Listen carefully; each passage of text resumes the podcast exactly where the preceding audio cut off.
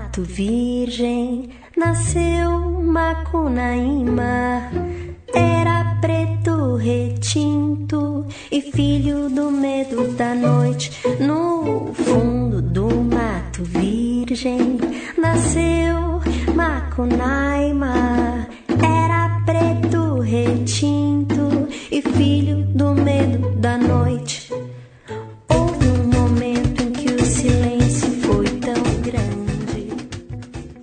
Olá, gente. Estamos começando mais um novo episódio do podcast Xadá 5 Literatura.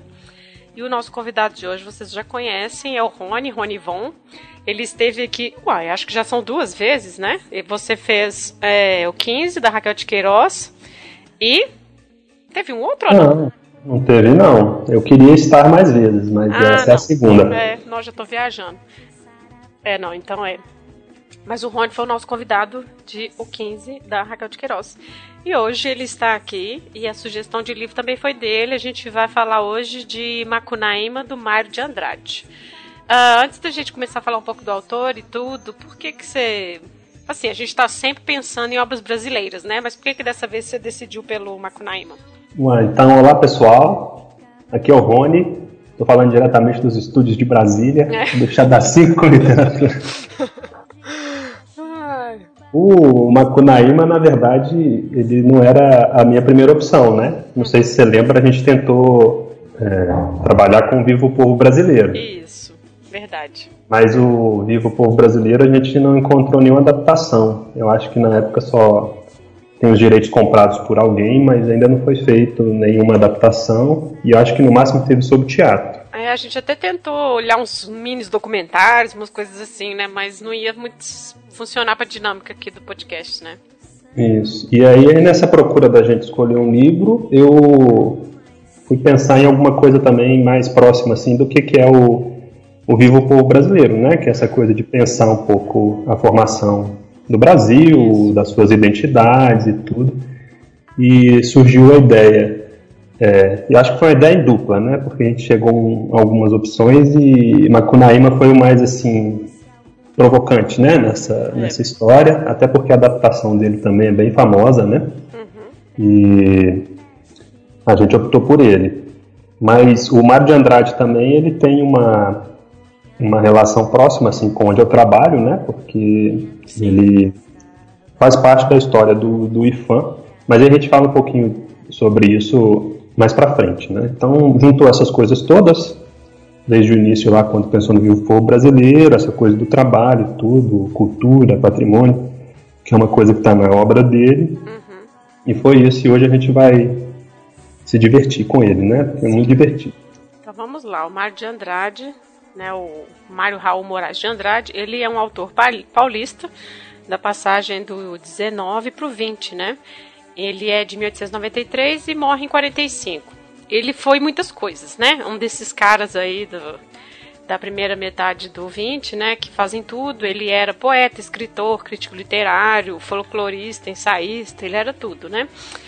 Isso, é um cara meio desbravador de várias de vários estudos, né? Acho que assim, multi, multi-intelectual. Hoje a gente vive nessa história de super especialização, né?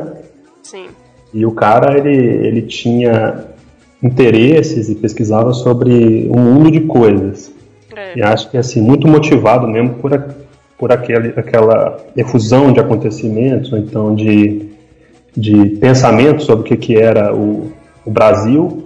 Então acho que ele É. se recorria a todas essas, essas especialidades, esses E a- estudos, para poder formar base pra, até para a literatura dele, né? É, e acho que é um pouco da formação também, igual assim, a gente tá falando de uma classe mais assim, alta, né? Assim, e aí, normalmente, essas famílias, as crianças aprendem a tocar instrumentos musicais desde criança, né? Então, assim, ele disse que ele era um prodígio no piano, então depois ele vai dar aula de música. Então, assim, são várias coisas que eles vão fazendo, e assim, é porque via já de um meio que tinha acesso a esse monte de coisas, né? Bom, como escritor, né, ele em 17 vai publicar o primeiro livro de poemas dele, Há uma gota de sangue em cada poema. Mas aí ele publica com o pseudônimo dele, né, o Mário Sobral. É, falei aqui que ele é professor de música, porque logo em seguida que ele vai publicar o Macunaíma. A gente nem falou da data do livro, mas a gente vai falar lá pra frente, né? É, Macunaíma é 28, né? 28, isso. Mas enfim, o Mário de Andrade é um dos caras aí que está por trás dessa é, da ideia da Semana de Arte Moderna, né? Ele era patrocinado por esses cafeicultores paulistas. E a intenção, eu acho que dele com o livro é como o Juan já começou a falar, é sobre essa construção de uma identidade brasileira. Ah, tem um negócio que eu, que eu li que eu achei interessante. Ele faz uma viagem para a Europa, né? Ele vai para Paris, eu acho. Não sei se ele vai com o Oswald de Andrade ou se eles se encontram lá. Mas hum. enfim, esse grupinho, né?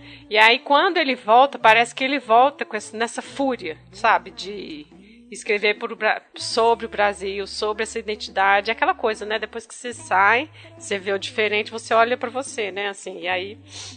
Eu é, achei... tinha, tinha aquela coisa na Europa daquele, daqueles vanguardismos, né? Dadaísmo, não sei o que, surrealismo. Uhum e tal. Acho que ele voltou meio contaminado com isso, que era, eram movimentos que questionavam alguns, alguns cânones né, da literatura lá, ou das artes e tudo, que era uma, uma fonte que os, a, os brasileiros né, que estavam produzindo arte, literatura, bebiam muito, e ele voltou meio que contaminado por aquilo para tentar também fazer uma transformação aqui na linguagem, né, é.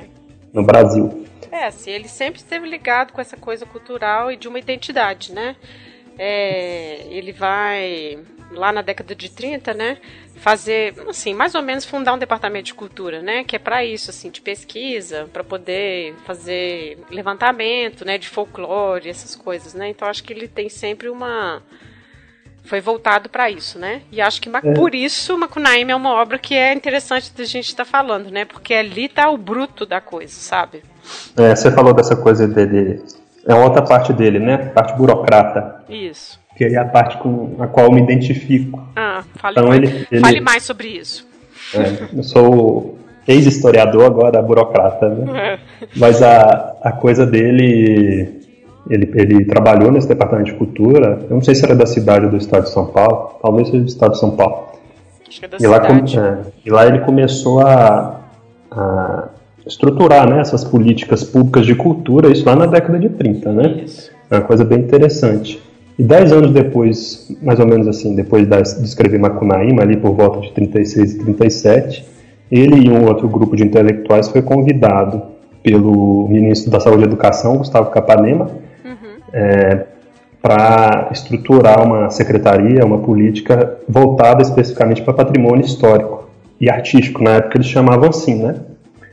E a inovação disso foi que, por mais que essa coisa de patrimônio tivesse contaminada, estou é, usando muito a palavra contaminada, não vou achar outra, mas estivesse é, naquele contexto do, do patrimônio, das discussões de patrimônio do século XIX, que era muito voltado para monumento, para as artes clássicas e tudo, ele participa dessa, da criação de um anteprojeto para criar uma política de patrimônio no Brasil, que o que viria a ser depois o decreto é, 25 de 37, que ele está vigente até hoje. Então, assim, é um documento criado lá nos anos 30 que ele foi tão inovador que ele está vigente até hoje e é, e é, a espinha dorsal, né? Uhum. Do patrimônio. E lá ele se afastou dessa, dessa visão clássica, assim, não muito, mas conseguiu uma inovação que era possível na época, que era colocar um pouco a questão da, dessas manifestações, das, das tradições, da, das festas, dos ritos, dentro dessa ideia de patrimônio. Sim. Ou seja, não, ia, não era só mais o material, sabe? Uhum. O imaterial também presente, de uma forma tímida, mas presente já lá em 37. É, então, um cara a, muito. O, a muito... ideia já estava aí, né? Para poder para frente, né? Isso. Sim. Bom, então acho que a gente pode passar para o livro, né? Ou você quer falar mais alguma coisa sobre ele? Porque na verdade, sim, né? Poderíamos falar um monte, mas eu acho que a gente pode passar para o livro. Não, vamos para o livro então. Então tá bom.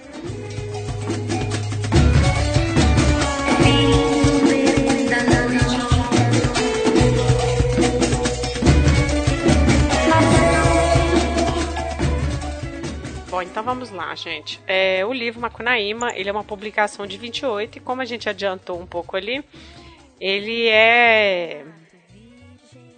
Bom, esse livro sobre o herói, né, sem nenhum caráter, a gente vai entrar antes na história dele, antes de entrar na história dele, né? Mas é porque a gente andou fazendo umas pesquisas aí, porque na verdade, assim, eu li Macunaíma a primeira vez, eu acho que eu estava na escola, devia ter uns 12 anos. E agora que eu li a segunda vez, eu, eu pensei que eu não entendi nada lá atrás. Eu acho que eu marquei, quer dizer, eu retive as coisas que, assim, entre aspas, eram engraçadas, sabe? Assim, era o cômico. Eu acho que eu guardei isso. E eu lembro da minha professora de literatura na escola, passando o vídeo pra gente. E aí, depois que eu fui assistir o filme de novo, acho que tem uns três anos atrás eu vi de novo, e agora de novo, eu falei, gente, essa mulher era muito corajosa, porque assim, eu não sei nem se a escola sabia que ela tava passando pra gente, assim, o filme, porque não. E outra, assim, várias coisas que eu não lembrava, sabe? Eu falei, gente, engraçado assim, como que pouca coisa eu retive. Acho que, enfim, acho que eu era muito jovem e não captei direito. Então agora, quando eu fui lendo, acho que por causa de um pouco que eu trabalho com os contos e tudo, eu me foquei muito nisso, assim, no mito indígena, no folclore brasileiro, sabe? Então, assim, é muita referência, né? É um apanhado, é uma rapsódia, né? Que eles gostam de usar essa palavra para obra, né? Assim, é, nossa, é um apanhado de tudo, né? Então a gente vai entrar um pouco nisso. É, eu não, eu sinceramente eu não lembro é, se eu tinha lido de fato esse livro, né? Mas ele é super usado na escola, é. em prova, né? Então, assim, em algum momento eu, eu, sei que eu tive contato com ele, mas não a ponto de ser marcante. O filme mesmo eu só tinha ouvido falar. Entendi. Sabia que era um clássico e tudo, né? É, mas essa coisa do, do herói sem nenhum caráter, acho que a gente podia falar mais um pouquinho sobre a ambiguidade desse título, né? Sim. Eu acho que é um título, além de ser ambíguo, é muito chamativo, eu acho, assim. Até já, já coloca uma pulga na sua orelha, né? Porque. Uhum. É porque a nossa primeira.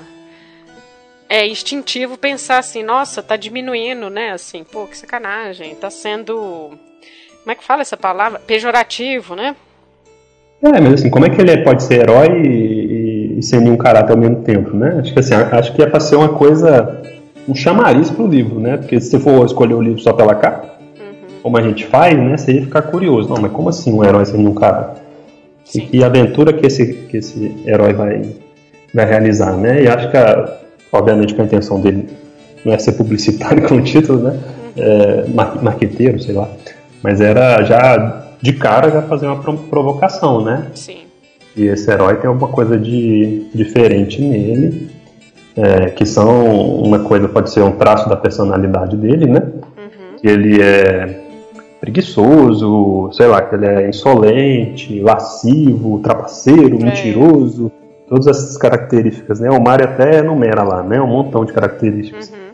Todas depreciativas, assim, da, da parte desse herói. Mas ao mesmo tempo, ele, como ele está representando o brasileiro, né? É, é, essa coisa que o, o sem caráter é que ele ainda está construindo o seu caráter, né? Ele é desprovido de qualquer tradição, é, como se ele fosse. Acho que o Mário fala até no prefácio, um dos prefácios dele, né? Uhum. Como se ele fosse um, um jovem de 20 anos, né? Que não é nem tão novo, mas não é maduro o suficiente. Então ele ainda está se encontrando, as suas características estão sendo formadas, né? Isso. E é muito, é muito legal essa ambiguidade que ele coloca no, no título, né? É uma das outras questões que a gente também conversou antes, né? É porque no segundo prefácio mesmo ele fala, né, que escreveu esse livro em seis dias, né? Que ele estava numa fazenda no interior de São Paulo, é, seis dias ininterruptos de rede, cigarros e cigarras, né? E aí depois uma crítica literária que agora eu esqueci o nome, que é da família dele também, fala lá para frente, ela afirma isso de novo, que Tava a família toda lá, curtindo uns finais de semana lá, e ele fechado escrevendo esse livro e tudo. Então, quando você vê o tanto de referências, o tanto de mito, o tanto de folclore, o tanto de narrativa oral, né, tanto de contos da tradição oral que tem ali dentro, você pensa, nossa, que trabalho de memória foi esse tal, né, assim, que é impressionante. Você desconfia até, né, seis exato, dias. Exato, é. exatamente. É, e aí a gente conversou sobre isso, né? E aí tem a questão das fontes dele, né, Rony?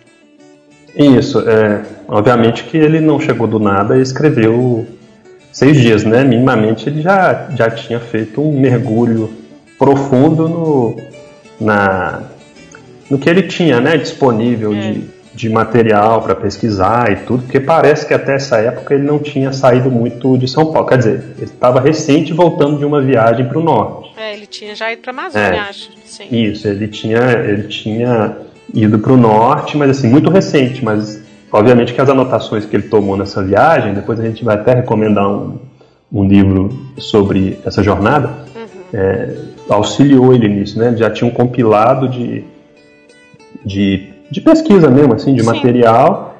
E fora essa, dessa viagem dele, ele, ele praticamente consumiu um livro de um etnólogo alemão, é. que eu não, eu não, vou saber falar o nome dele, é, é Grunberg. Koch Grunberg. Ah, você está estudando, né? Então você pode falar. Theodor Koch Grunberg. É, um, um, um, livro desse sujeito que era de 17, que chamava de Roraima ao Orinoco, né? Então, é, esse esse etnólogo ele já tinha feito algumas viagens para o norte do Brasil, é, especificamente Roraima e ali fronteira com Venezuela, Guiana, né, aquelas regiões ali. E ele, ele fez uma série, quase que um diário completo, eu não sei se na época, é, esses estudos, né, etnografias. É, tipo um relato de viagem, né? Isso. Não sei se cientificamente ah. falando, é uma coisa assim, sabe? Mas é assim, um, um apanhado e assim, um monte de, de anotações sobre as lendas, né? Até sobre questões de linguagem dos indígenas, né? De, de expressões e tudo. E, e o Mário, ele bebeu disso aí, né? Inclusive o nome Macunaíma, ele tirou do desse livro aí, do, do Teodor, né? É, que era um, um mito que tinha lá dessas tribos do norte, que eu esqueci o nome, mas eu acho é, que era.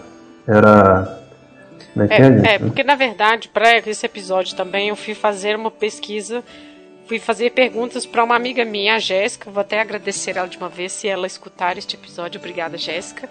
Ela é lá do Amazonas e eu fui perguntar para ela sobre essa essa lenda e tal de Macunaíma. Ela falou que quando ela foi visitar o Monte Roraima, o guia lá contou essa história, que é uma é um mito local e tudo, que o sol era apaixonado pela lua e eles nunca se encontravam. Aquela uhum. coisa, né? Milhões de anos vivendo nesse impasse, né? E no meio desse caminho, um, um monte imenso, que é o Monte Roraima hoje, né? E aí um dia o sol atrasou-se que era um pouco, né, enfim, a explicação do eclipse, né? E aí eles se encontraram e neste encontro o Macunaíma foi fecundado. Que aí o Macunaíma é um indígena, né, é um índio, um curumim, e aí ele é cheio de magias, ele é espertão e tudo, e aí é o Monte Roraima que é a casa dele. E aí ele cresce e se torna um índio guerreiro e tudo. É, índios Makuxi que chama a essa, ah, essa lenda aí do é, tribo, mito? Exato. Hum. É, aí eu fui confirmar com ela, falei, isso é real? Ela, sim, eles contam lá. Sim. Não, aí é bem legal isso aí da Jéssica. É, então, um beijo para a Jéssica, hein, Jéssica? Manda um alô sim, pra gente aí. Lá nas Por referências favor. ela também é. outras coisas, eu vou, a gente vai falar. É, então valeu, Jéssica. É. Beijão pra você, comente aí, dê sua contribuição aí, por favor. É. é tipo, tem que interagir, né? É, com a audiência. É. Temos que aprender aí com os youtubers. Sim. Não, então, aí essa, essa, essas fontes, né? Milhares de fontes que ele provavelmente bebeu para escrever o livro e uhum. transcreveu várias coisas do livro do Teodoro aí, do alemão. É. E também tem outras passagens que ele transcreveu parte da não sei se era do discurso, da, por exemplo, do Rui Barbosa. Isso eu descobri hoje. Hum. Que ele, naquela carta pros, que ele escreve, né, para tribo lá das Amazonas, ele que é aquela escrita toda empolada, né? Ah, ele sim. tirou também. Então, assim, muita gente acusou ele de plágio. Ah, tá certo. Entendi. Então, assim, ah, é plágio, você copiou de fulano, copiou de ciclano. Aí, aí ele, ele falou, ah, sim, plagiei sim, plagiei o Brasil, né? Uhum. E tudo bem que ele tenha transcrito, né? Mas ele usou isso de uma forma muito espontânea, genial, assim, para encaixar no, no é. dele, né? Então. Porque eu fico pensando assim, é, ok, reclamar aqui, transcrever é uma coisa, mas ao mesmo tempo, assim, escrever o conto, escrever o, folclore, escrever sobre o folclore, ou os próprios os contos e as narrativas é muito difícil, porque eles não têm autores, né?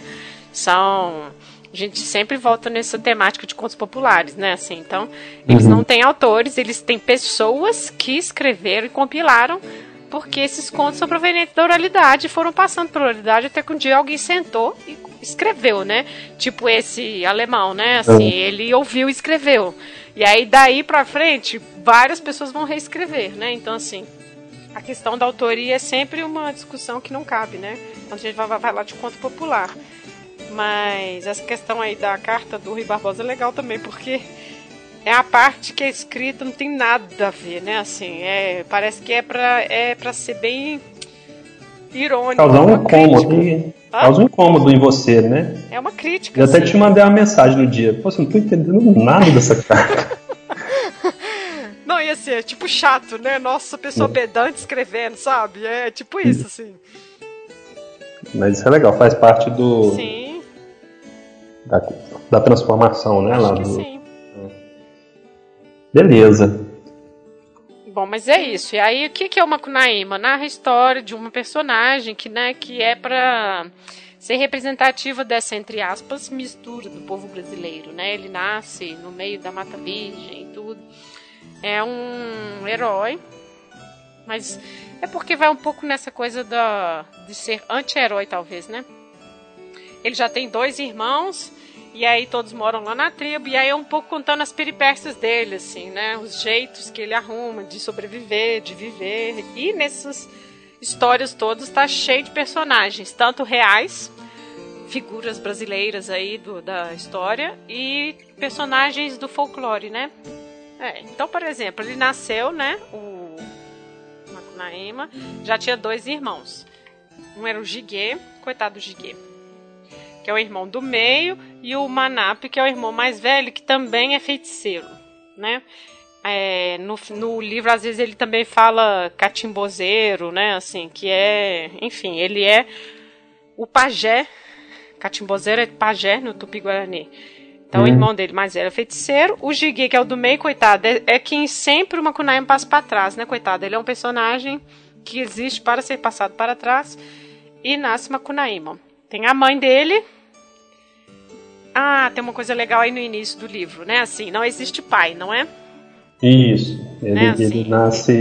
Não, não, tem referência nenhuma, né? Não, no livro sobre não. o pai dele. É, e aí é essas coisas próprias de narrativas mitológicas, né? Assim, é o. Parte humano e parte sobrenatural, sabe? Assim, então já é uma coisa de mito fundador aí já no início da narrativa. Você não sabe nada, não existe pai, ele nasce e pronto. Fala que ele é, como é que ele é filho da escuridão imensa da noite, uma coisa assim, né? É, lá no fundo do Mato Virgem, no barulhinho do Iracuera. É. E assim, é como se ele é, representa, é como se ele tivesse nascido puro, né? Assim, quase que um, um uma coisa cósmica, né? Isso. Ele é filho de uma coisa cósmica. É. É origem mitológica mesmo. E aí ele fica sem falar, né, até os seis anos, por preguiça, né? Ele não tá afim de aprender a falar. E, aliás, ele tem preguiça de fazer tudo. E aí vai contando, assim, de dos personagens que ele vai encontrando. É, à medida que ele vai crescendo, né? Só que ele é meio assim, a primeira vez talvez as pessoas pensem que ele é trapaceirão. E aí ele encontra com uma personagem. Qual é mesmo a personagem? Que faz ele virar adulto? Ah, é a avó cutia. É. É sempre assim, os bichos é parente, né? É. As entidades são parentes. Ele sempre fala assim, ô vó, ô sobrinho, ô não sei o quê. Isso, isso é, mesmo. É, assim, Ele, é um, ele, é, ele é um menino muito chato, né? Assim, muito maniento, assim. É, isso. Ele enche o saco, né? Assim, uhum. Você fica. Você vai lendo, você vai tomando raiva dele mesmo, assim essa coisa dele estar tá sempre chorando, né? Não quer é, falar. Ele tá, ele tá sempre querendo escapar do trabalho, né? Assim, as pessoas estão lá pescando, caçando ou buscando fruta e ele busca para ele mesmo, não divide nada com ninguém, né? Inventa mentira, né? Tipo isso, né? É, quer passear, quer brincar com a, com a mulher do irmão, né? Sim. Essa coisa. Mas a, a avó Cutia jogou caldo de aipim envenenado nele. É porque ela fala, não, essas coisas que você está fazendo já é de adulto, em corpo de menino, então vou te colocar do tamanho certo. E aí ele vira adulto, né? Mas é isso, assim, ele cresce, né? Uma hora, assim, a maturidade chega, né? O, o rito de passagem. É, mas aí é engraçado que ele cresce o corpo. Fica com a cabecinha. Eu não sei se você ficou imaginando essa imagem depois. Ai, ai, igual Beetlejuice. Depois no, depois no é Beetlejuice? É, você lembra? Não, o Beetlejuice tem uma cena que, nossa, nada a ver, né? Mas assim, ele, a mulher joga um pozinho e diminui a cabeça do cara. Ele fica um corpão adulto, fica uma cabeça minúscula. É bem horrível. Não, acho que eu lembro dessa cena assim. É, mas enfim. Mas assim, é engraçado, né? Ele, ele amadurece, mas continua com a cabeça pequena. Então meio, é meio que assim, meio contradição, né? Ele não tá, ele não tá totalmente formado, parece, né? Assim, ele foi penalizado porque ele teve que crescer de uma, de uma vez É. e ficou aquela cabecinha. Uhum. Aí a gente vai vendo assim, toda hora o, o Mario fica jogando essas coisas pra gente pensar, né? Sim. Mas aí o, essa coisa, na- nas coisas que eu andei lendo por aí, é, é meio que, como ele é o. ele representa o brasileiro, né?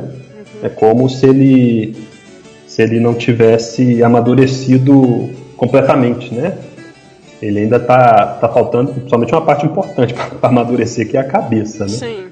Tanto assim. Então por isso que eu acho que ele vai continuar fazendo atrapalhadas e causando confusão e, e sendo imaturo em um monte de coisa, né? Acho que é meio que essas mensagens assim que a gente vai lendo nesses episódios, né? É. Cada, é, cada episódio tem um, um negocinho. É, acho que sim.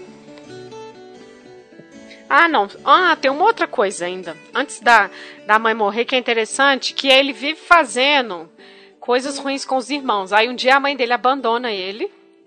Do tipo, fique aí, que você só faz coisas ruins e tudo. É antes ainda dele ficar adulto. Que é um pouco isso. É a- o, o herói sozinho e ele é obrigado a se virar e amadurecer. E aí depois que ele encontra a a feiticeira que joga água de mandioca nele, né? Então acho que é isso, é a, a caminhada dele solitária começa ali.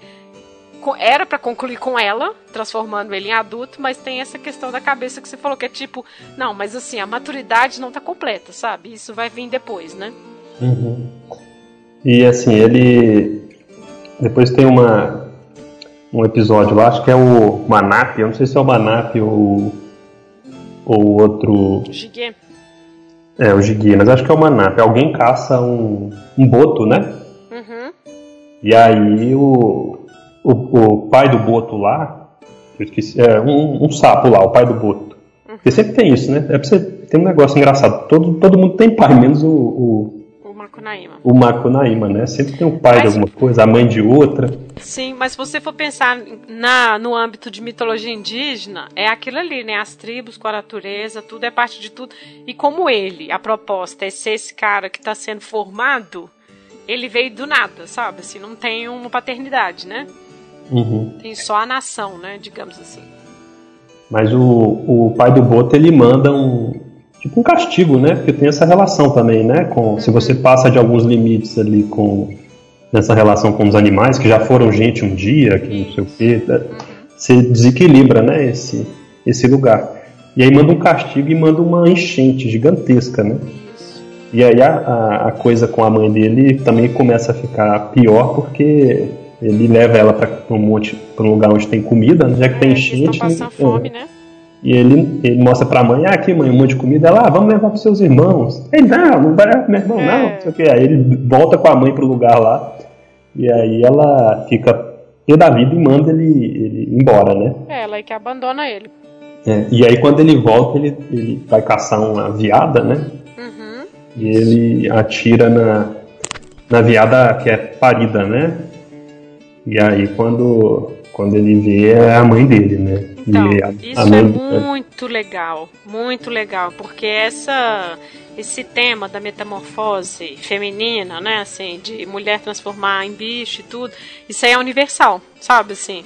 Aí a gente vê aqui no mito amazônico, que é a viada, mas aí também tem sereia, aí a gente, sei lá, subir lá pra para a Europa lá, a gente vai ter foca, no Japão a gente vai ter tartaruga, a gente vai ter. Então, assim, é muito interessante. Na hora que eu li, eu falei, gente, isso aqui é muito genial. E é sempre isso. Eles atingem o animal, né, a fêmea, e aí depois encontram a parceira, ou a mãe, ou a irmã ferida. E nossa, era você, fulano, eu sinto muito, sabe? Enfim, uhum. saiu até um filme recente aí, francês, da Bela. A Bela e a Fera, que eles misturam essa, essa esse conto, né? E aí, com o Mar de Andrade, é a mãe do Macunaíma, né? Não é muito legal. É, aí eles, eles depois que ela morre, eles resolvem deixar part... norte. É. é. deixar o norte partir para uma jornada, né? Assim, uhum. botar o pé no botar o pé no mundo que eles falam, Sim. né? E aí começa os eventos mais significativos, né? Sai dessa parte inicial aí da trajetória dele com os irmãos, apresenta os personagens e tal. É. E aí ele aí ele vai pro pro mundo e aí começa a encontrar é, outros personagens relevantes aí para para a é, história, né? Assim, ele encontra uns que a gente também já é mais familiarizado, tipo Curupira, né? Assim, ele vai encontrando é, figuras é, folclóricas que são mais conhecidas, né?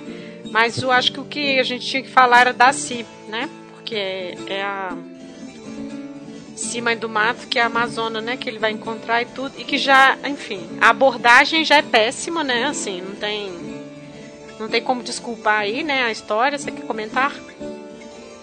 Não, pois é, ele, ele encontra a Si, ela tá dormindo, né? Um negócio assim. Exato. Ela tá dormindo, e aí ele vai e ficou com vontade de brincar com ela. Uhum. E aí ele vai para cima dela e ela reage, né? Assim, e ele começa a apanhar dela. Isso. Ele começa a apanhar dela e, e, e ele grita pros irmãos para eles acudirem ele, senão ele vai matar ela. Na verdade, ele tá apanhando, né? Me, me acorde, senão eu mato.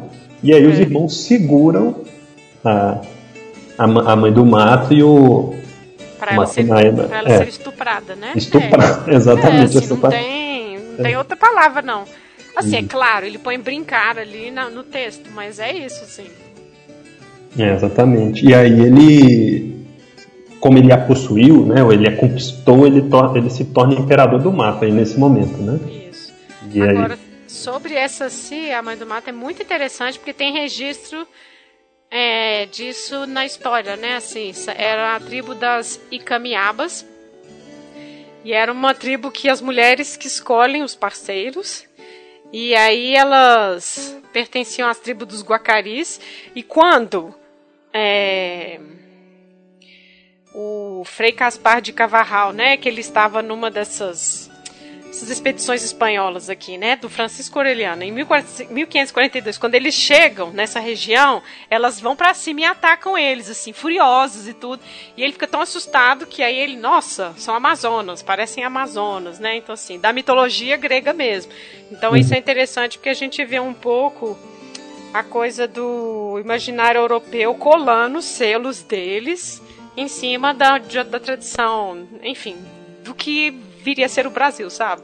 Enfim, aí ele ficou muito espantado com, com este ataque e tudo, e a referência que ele tem são essas mulheres gregas que eram, né, assim, representativas dessa força. Então era essa tribo que o Macunaíma chega e vira o imperador porque ele estuprou a, a líder delas, né? E aí ela acaba gostando dele, né? Ainda tem isso, assim, né? Eles formam um é. casal, né? Um casal que vai ser o o, o, amor da vida do Macunaíma depois, né? Porque é. ele sempre vai ficar sentindo falta dela e tal. É. E ela, e ela engravida dele, né? Sim. E tem um filho menino, que aí também vai. Um filho menino que não é morto quando nasce, né? Porque esse negócio das Amazonas era isso, né? Se, Sim. Mas é. e não tem nome. Você reparou isso? O filho, hora nenhuma, tem nome? Não, não lembro Não, não fala, não fala, ele não tem nome assim. E, e eu achei interessante porque ou porque era personagem provisório, tipo, uhum. vai morrer lá na frente, mas ele não tem. É o filho de Macunaíma, ou o, o assim, são sempre palavras, mas nunca fala o nome. E ele é tratado como um reizinho, né? Recebe um monte de presentes dos melhores lugares do país, né? Isso, vem rendas do Nordeste. Isso, isso é muito legal porque a questão do espaço temporal, assim, na obra é fica dentro do fantástico, né? Assim, eles conseguem caminhar distâncias enormes em pouco tempo e tudo. Então, assim, as como acho que o propósito é esse de construir uma identidade e tudo, o Brasil todo é alcançável. E aí vem as rendas do Nordeste, vem eu acho que vem vinho da Bolívia, né? Assim, ele começa a ganhar um monte de presentinhos de um monte de lugar, né? Isso.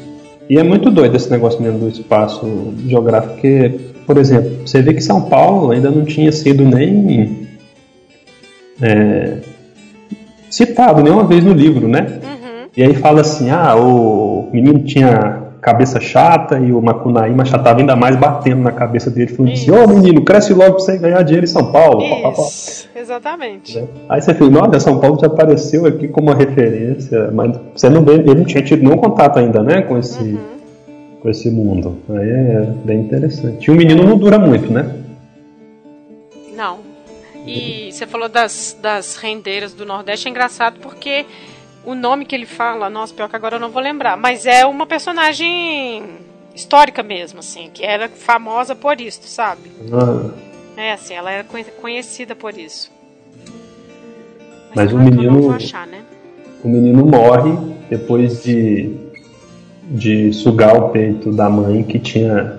que uma cobra tinha sugado, né?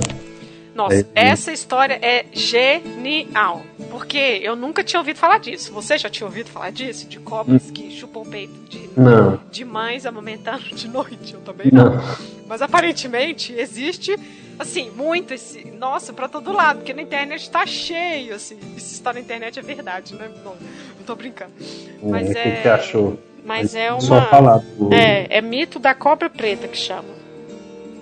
Quando uma mulher está amamentando, aí a cobra sente cheiro do leite e ela espera até de noite para poder para poder ser amamentada também e tudo. E aí tem várias pessoas de relatos nesses fóruns tudo. Não, essa, essa história acontece mesmo, aconteceu com a minha tia, tinha uma cobra pendurada no teto, não. Mas enfim, a gente sabe que, né, os ofídeos não são mamíferos, né? Eles não precisam de leite. Mas assim, é uma coisa muito comum, assim, essa história. E aí eu achei muito legal estar no livro, porque inclusive é a causa de morte do menino, né? Porque na verdade ele envenena o peito e aí ele toma leite envenenado, né? Isso. E assim, é, é, é como se fosse uma punição, né? Do, uhum.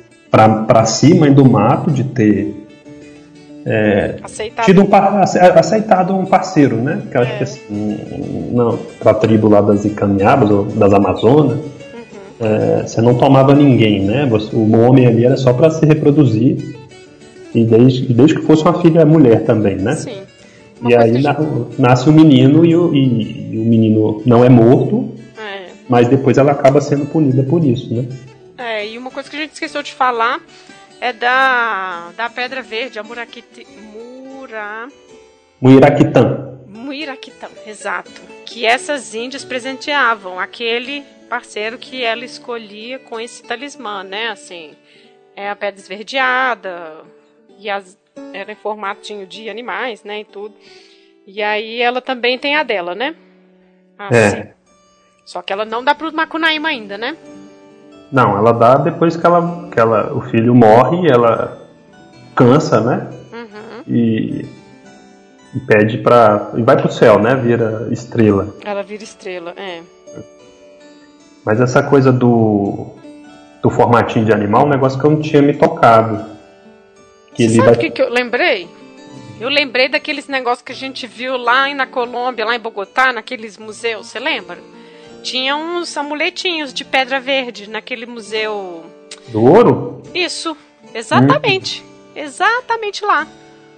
É, é, tipo, e tinha muitas, muitas coisas assim, meio lagarto, né? Sapo, Ou aquele exato, condor. Exato, tinha lagarto, sapo. E aí eu lembrei na hora que eu li, eu falei, gente, porque é uma coisa da Amazônia mesmo, né? Eu falei, olha que interessante. Eu acho que quem porta aquele amuleto, ele reproduz, né, as, as qualidades, ele, ele recebe as qualidades do animal, né? Isso, exato. É...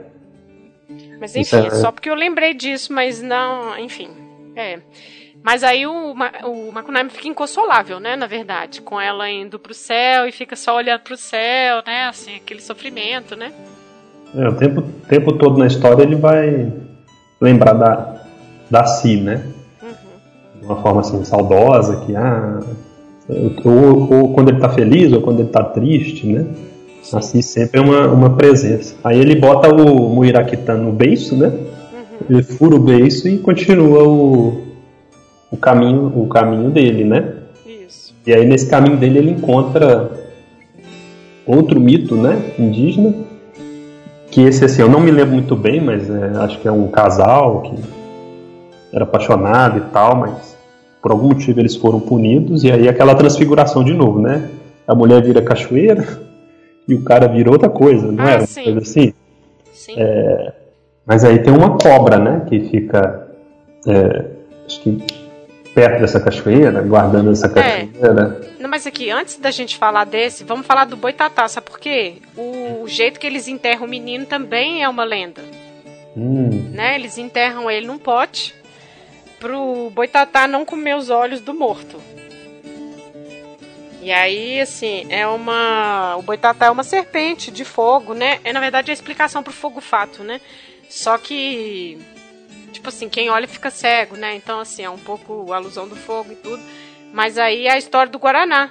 Que eles enterram ele, o menininho, e enterra na. Como é que fala? Como que chama a casa? Uma urna? De... Oi? Uma urna?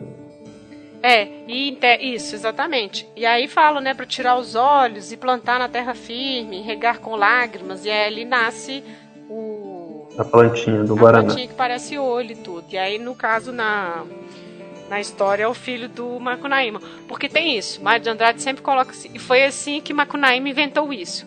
E foi assim que foi inventado tal coisa. E foi assim que aconteceu isso, né? Assim, é o mito fundador de um monte de coisas, né? Assim, da cultura brasileira. Isso, é, é, é e de um jeito assim muito lógico, né?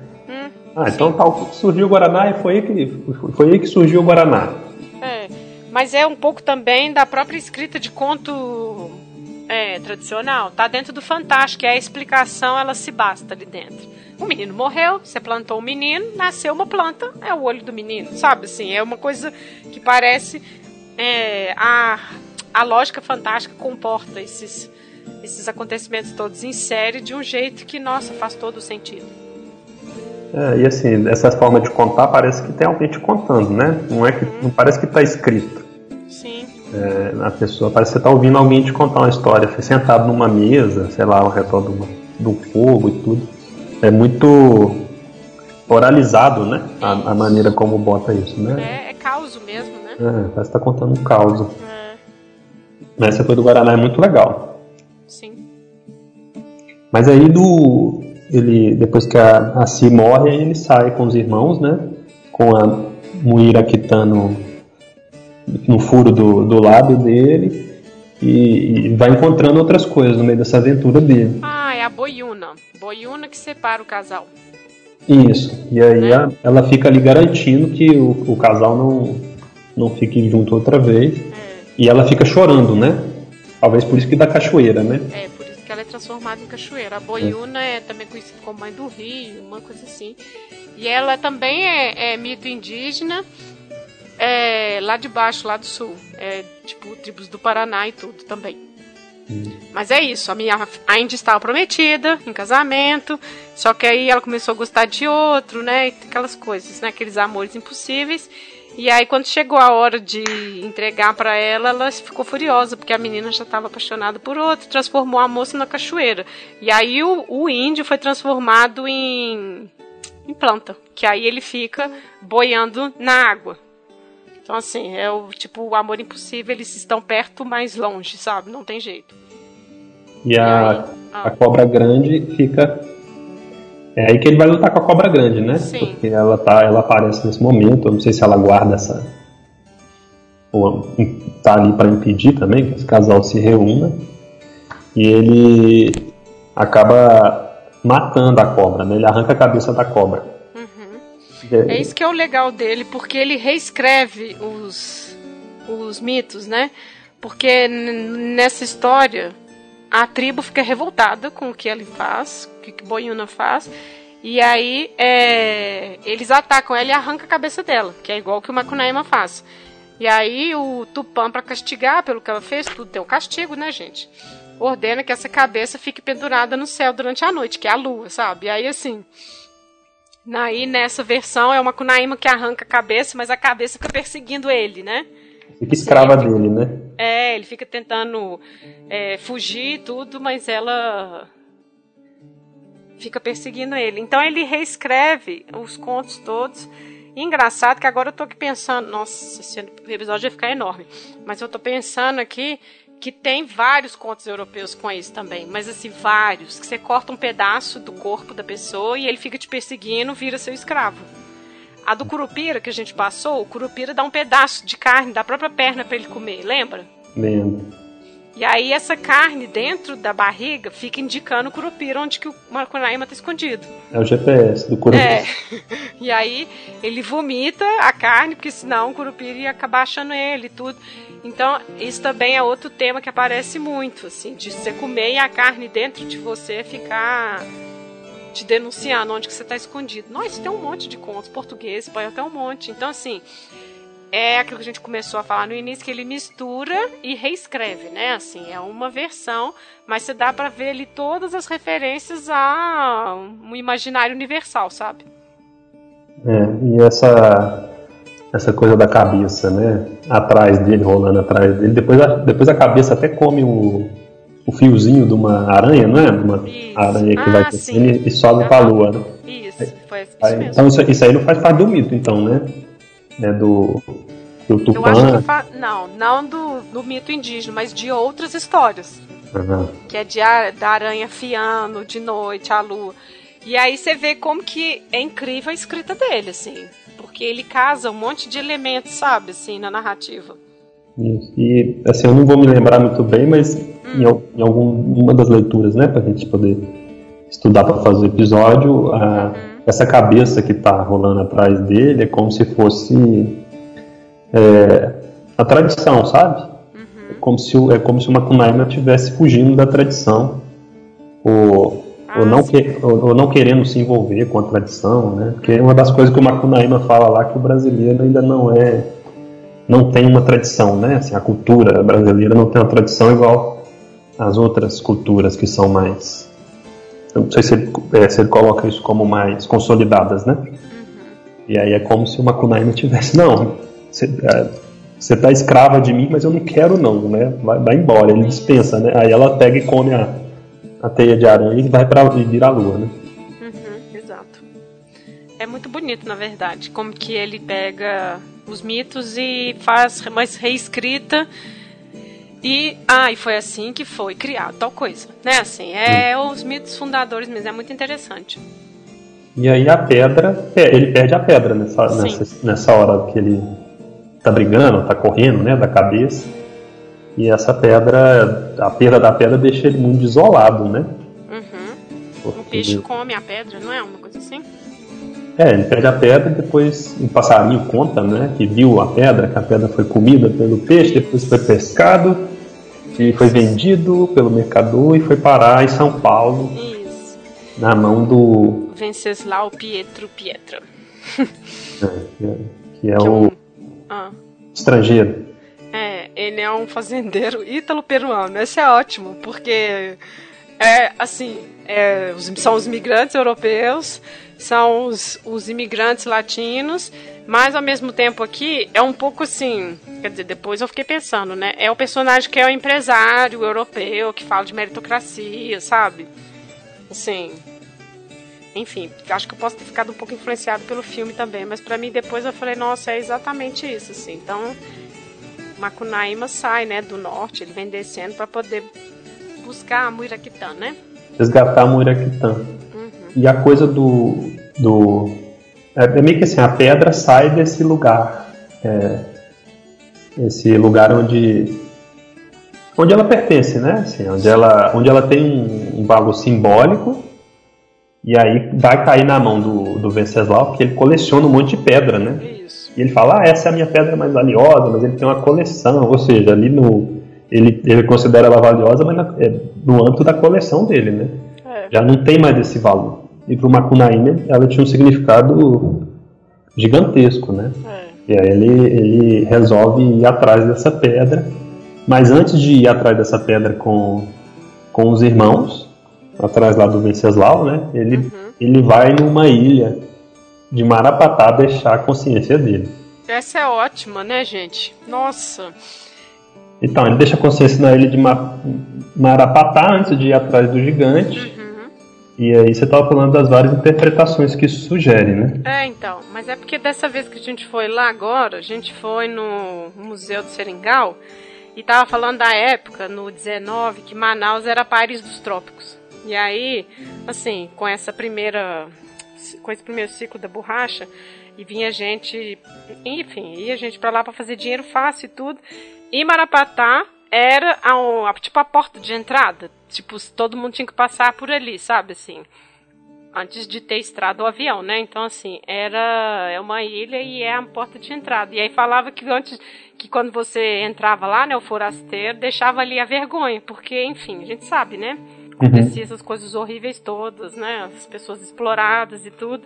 Então é isso, assim o ganho fácil de dinheiro, você deixou sua consciência, assim. Você escraviza, você mata, você estupra e depois você vai embora de Manaus, sabe?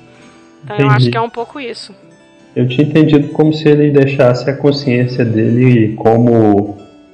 É, ali, o.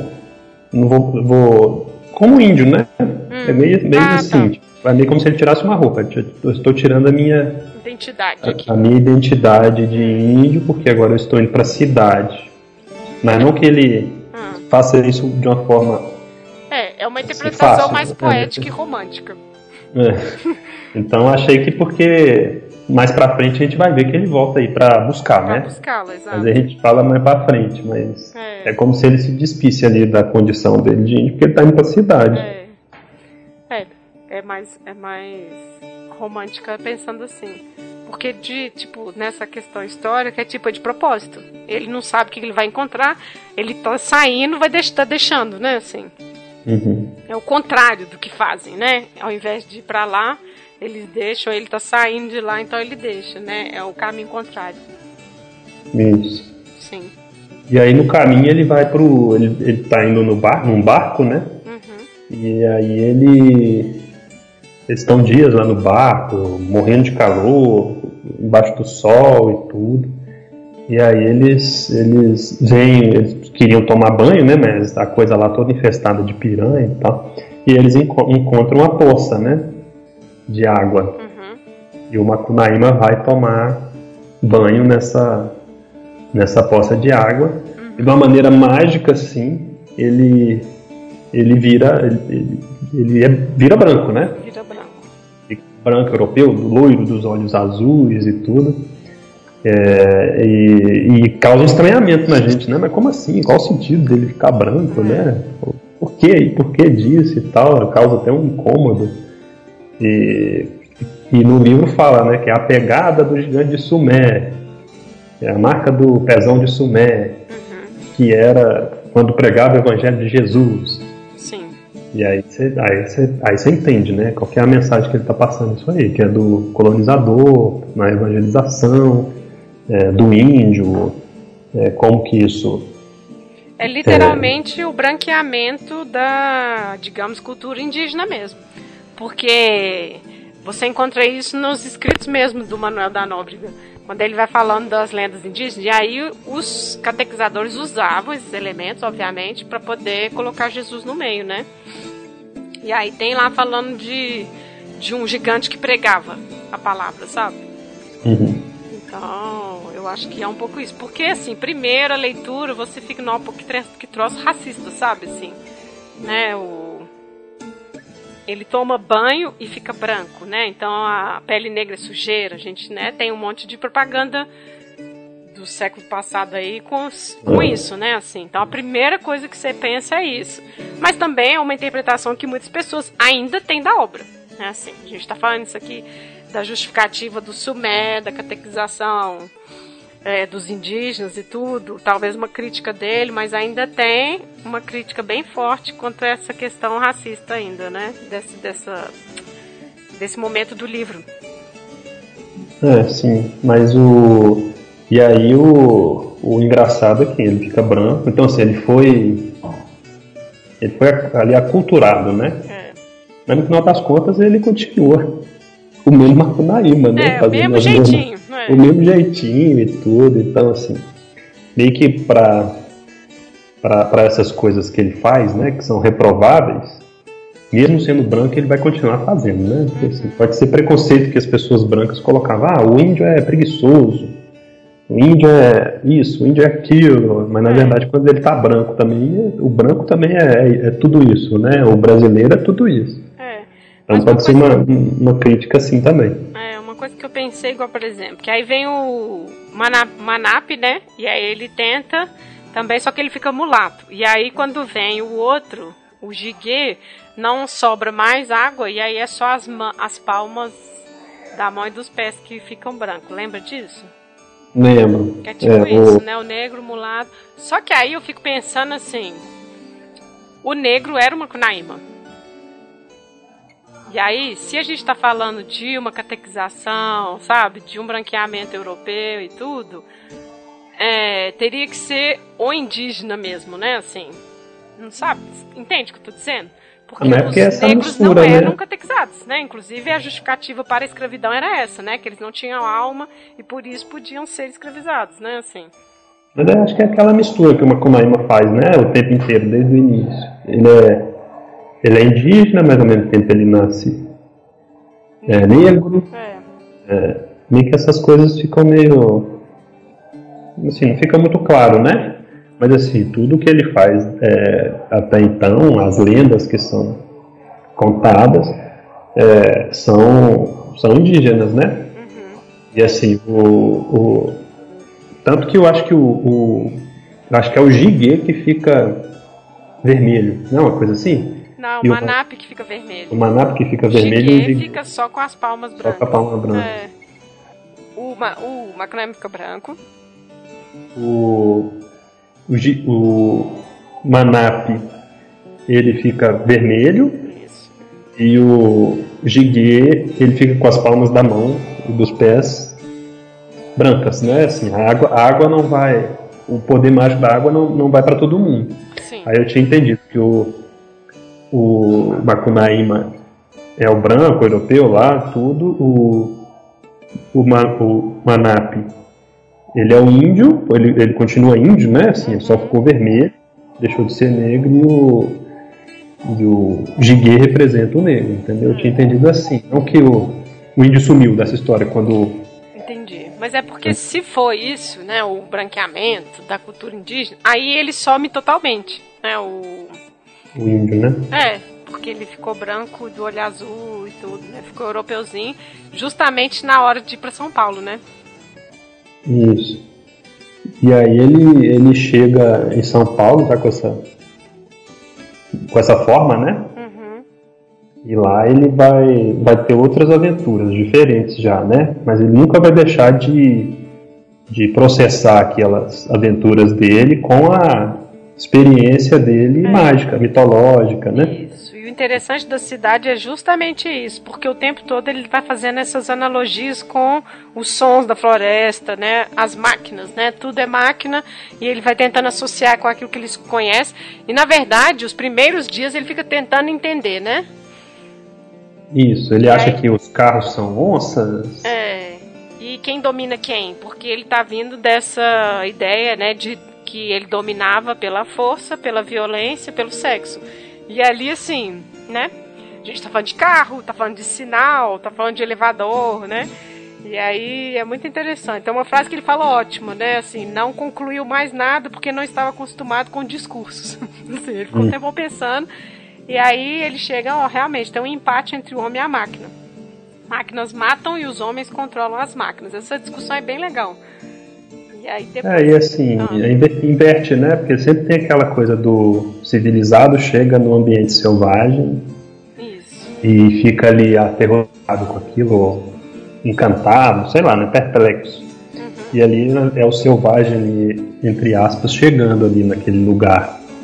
Totalmente perplexo também, Sim. né? Assim, tentando decifrar tudo aquilo, a razão daquilo também. É, no final das contas, ele vai ficar é, não vai encontrar razão para muita coisa, né? Ele vai ficar tentando ressignificar aquilo ali pro, Eles ficam numa pensãozinha até ele tentar é, descobrir onde que o gigante mora, ele quer chegar na casa do gigante, né? É, e, e antes disso ele. Aí ele vai com as cunhãs, né? Que ele fala. É. Ele vai encontrar com as cunhãs, que ele quer dormir, com, brincar com todas as cunhãs e tudo, que ele chama as filhas da mandioca, né? Mani, Mani, hum. filha, e linhas da mandioca que ele é, fala. É, porque elas são, elas são brancas, fala polonesa, né? Tem vários momentos que ele chama de polonesa. Polonesa, francesa. É. Esse negócio da filhas da mandioca era é outro mito também. É outro mito, sim. Que a que a surge um brota de um cadáver uma menina muito branca que é chamada Mani. Sim. E é por isso que a, as branquinhas seriam filhas da da mandioca, né? Isso. Mas assim, essa, essa relação de brincar com essas filhas da mandioca não é no mesmo, no mesmo estilo que ele brincava lá, né? Na onde ele vem. Ele vai ter que pagar por isso, aí ele se incomoda, né? Ele tem que gastar todo o dinheiro dele. Isso. Isso é bem, é, é bem divertido também, você vê como que as relações também são modificadas na cidade, né? Uhum. Ah, e tem isso, né? Do dinheiro. Que eles descem no barco, no Araguaia, com cacau. Chega aqui, tipo, que bom, né? Não serve pra nada, né? É, tem que trocar o cacau por dinheiro, né? É, exatamente. Tinha esquecido, exato. Mas aí ele vai atrás da pedra. Uhum. Na, na mansão lá do, do Venceslau. É. E. Só que aí, é, nessa primeira tentativa dele, ele se dá muito mal, né? Então, porque o Venceslau, na verdade, ele também é outro personagem, né? Ele é um gigante, Piaimã, né? Que chama, eu acho. E aí é muito interessante porque aí é o personagem do ogro, que é universal também, que é o comedor de. de. de gente. De gente. E aí, a primeira vez que ele vai na casa. Isso, mas nessa primeira ele só começa, ele sobe numa árvore, começa a fazer um alvoroço ah, lá e o ah, gigante é pega e manda uma flechada nele lá do é isso mesmo. da janela da mansão, né? É. Aí ele cai, morre e ele é, ele é picado em mil pedacinhos. É, e, sei lá, 20 pedacinhos e é, e é, cozinhado em 30 torresmos. E aí o Manap vai lá e resgata ele e faz um, um feitiço para reviver o Makunaíma. É isso também é, é conto popular. De gigantes que comem pessoas e picadinha e volta à vida. Gente, é impressionante, é muito legal. E o, o Manap que faz o feitiço, né? Diz que uhum. ele bota o, o Macunaíma em pedacinhos na folha de bananeira, aí joga o sangue, outro outro outro ente, sei lá, como outro ser mágico sopra é, com canudinho joga o sangue dele de volta, né? Uhum. E aí cozinha isso na folha de bananeira e o Macunaíma sai de lá, meio pamonha assim, e pergunta: Ah, o que, que, que aconteceu? O que, que passou? É. Assim, um, um jeito muito. Muito mágico mesmo, assim, você tem que aceitar, né? Sim. Isso... É porque. É, é, é. É a lógica fantástica mesmo. Não tem nenhum estranhamento alguém ser transformado em picadinho e de repente voltar à vida, né? Hum. E aí o, o o Macunaíma vai ficar sempre nessas tentativas, né? Ele chega a se fantasiar de francesa para tentar seduzir o gigante. Sim. E conseguir a pedra de volta, e ele se dá mal, é, é perseguido pelo, pelo cachorro do gigante, e aí ele, ele vai passa por várias partes do país fugindo do cachorro, né? Uhum. E nessas várias partes, é, e nessas várias partes ele vai encontrando com um monte de outros personagens também, né? Uhum. Tem algumas que eu fui lembrando, sei lá, de criança quando a gente lê as coisas, mas aí nessa. Enfim, ele volta para São Paulo de qualquer maneira, né? É, ele sempre volta para São Paulo, mas ele sempre. Ele chega até. Vai pra Argentina, né? Tem umas coisas assim uhum. meio, meio loucas, assim, tudo numa, numa disparada de fugir. Sempre que ele tá fugindo de alguma coisa, ele passa por um monte de lugar, né? Uhum. Você lembra do padre? Lembro. É o padre voador, eu até anotei aqui. É porque nessas. Nessa, a gente já comentou isso, né? Que ele vai transpondo é, distâncias geográficas imensas, né? E nessa que ele desce lá pro sul, ele encontra esse padre Bartolomeu Lourenço Guzmão, que é um personagem histórico, né? Conhecido como padre voador. É engraçado que assim, eles aparecem do nada, né? Ah, o que, que você tá fazendo aí? Ah, eu tô aqui tentando inventar isso. Ah, então falou, tchau. Acho que é justamente para isso, olha. Apareceu esse personagem, apareceu esse, né? Eles são incluídos, assim. Mas esse personagem também aparece no Memorial do Convento, do Saramago, é muito interessante. Ele faz um protótipo do que seria o balão, sabe? O balão que a gente voa aí, sabe? É ele. É, enfim, aí ele aparece neste momento aí. Não, acho que é um recurso também do, do Mario para meio que diluir né, essas regiões uhum. e botar isso numa, num balaio só, né? É. Meio que assim, no, no... ele não está falando só do, de um, de um, espaço geográfico em si, né? Ele quer, ele quer trazer para dentro do, do personagem, da narrativa dele, ou, ou para essa identidade, né? Que vai se uhum. formando ali à medida que o, o Makunaíma vai vivendo as, as coisas. É, e aí ele usa esse, esse recurso mesmo de, de, de diluir, né? De, de trazendo assim pedacinhos do, do Brasil, assim, de coisas. Sim. E ele vai, ele vai comendo coisas, né? Ele conta personagem, come coisa, canta uma música. É. Sempre, dá, sempre alguma coisa acrescentando ali no, na, na, na formação, na aventura, né? Uhum. Isso é bem legal. É, mas aí ele volta e não dá certo. E aí que ele resolve recorrer a a, o que no livro é chamado de macumba, né? Ele vai no candomblé, né? Uhum. Para encontrar o Exu. Então, é, é uma outra crítica que as pessoas fazem ao livro é essa questão aí da, de colocar como macumba, né? É uma coisa para fazer o mal. Uhum. Mas a, pois é, a, essa coisa do da, da, das tradições, né, da cultura negra, quando aparece, aparece de um jeito sei lá, meio assim, deslocado, né? Não, não bem intencionado, né? Então... É. Eu acho que é no segundo prefácio, ele falou que ele embaralhou um monte de coisa da cabeça dele que ele não tinha nenhum conhecimento. Você lembra disso? Não, não lembro, não. Ele fala no prefácio. Deixa eu ver se eu acho. Porque, enfim, isso é polêmico, né? Mas ele já tá fazendo uma meia-culpa ali da, dessa, dessa coisa? É, porque eu acho que já. Isso, eu acho que já tinham mais ou menos reclamado com ele, eu acho. E aí ele fala que a parte que é deslocado de propósito. Aqui, ó. Ah, é o primeiro prefácio.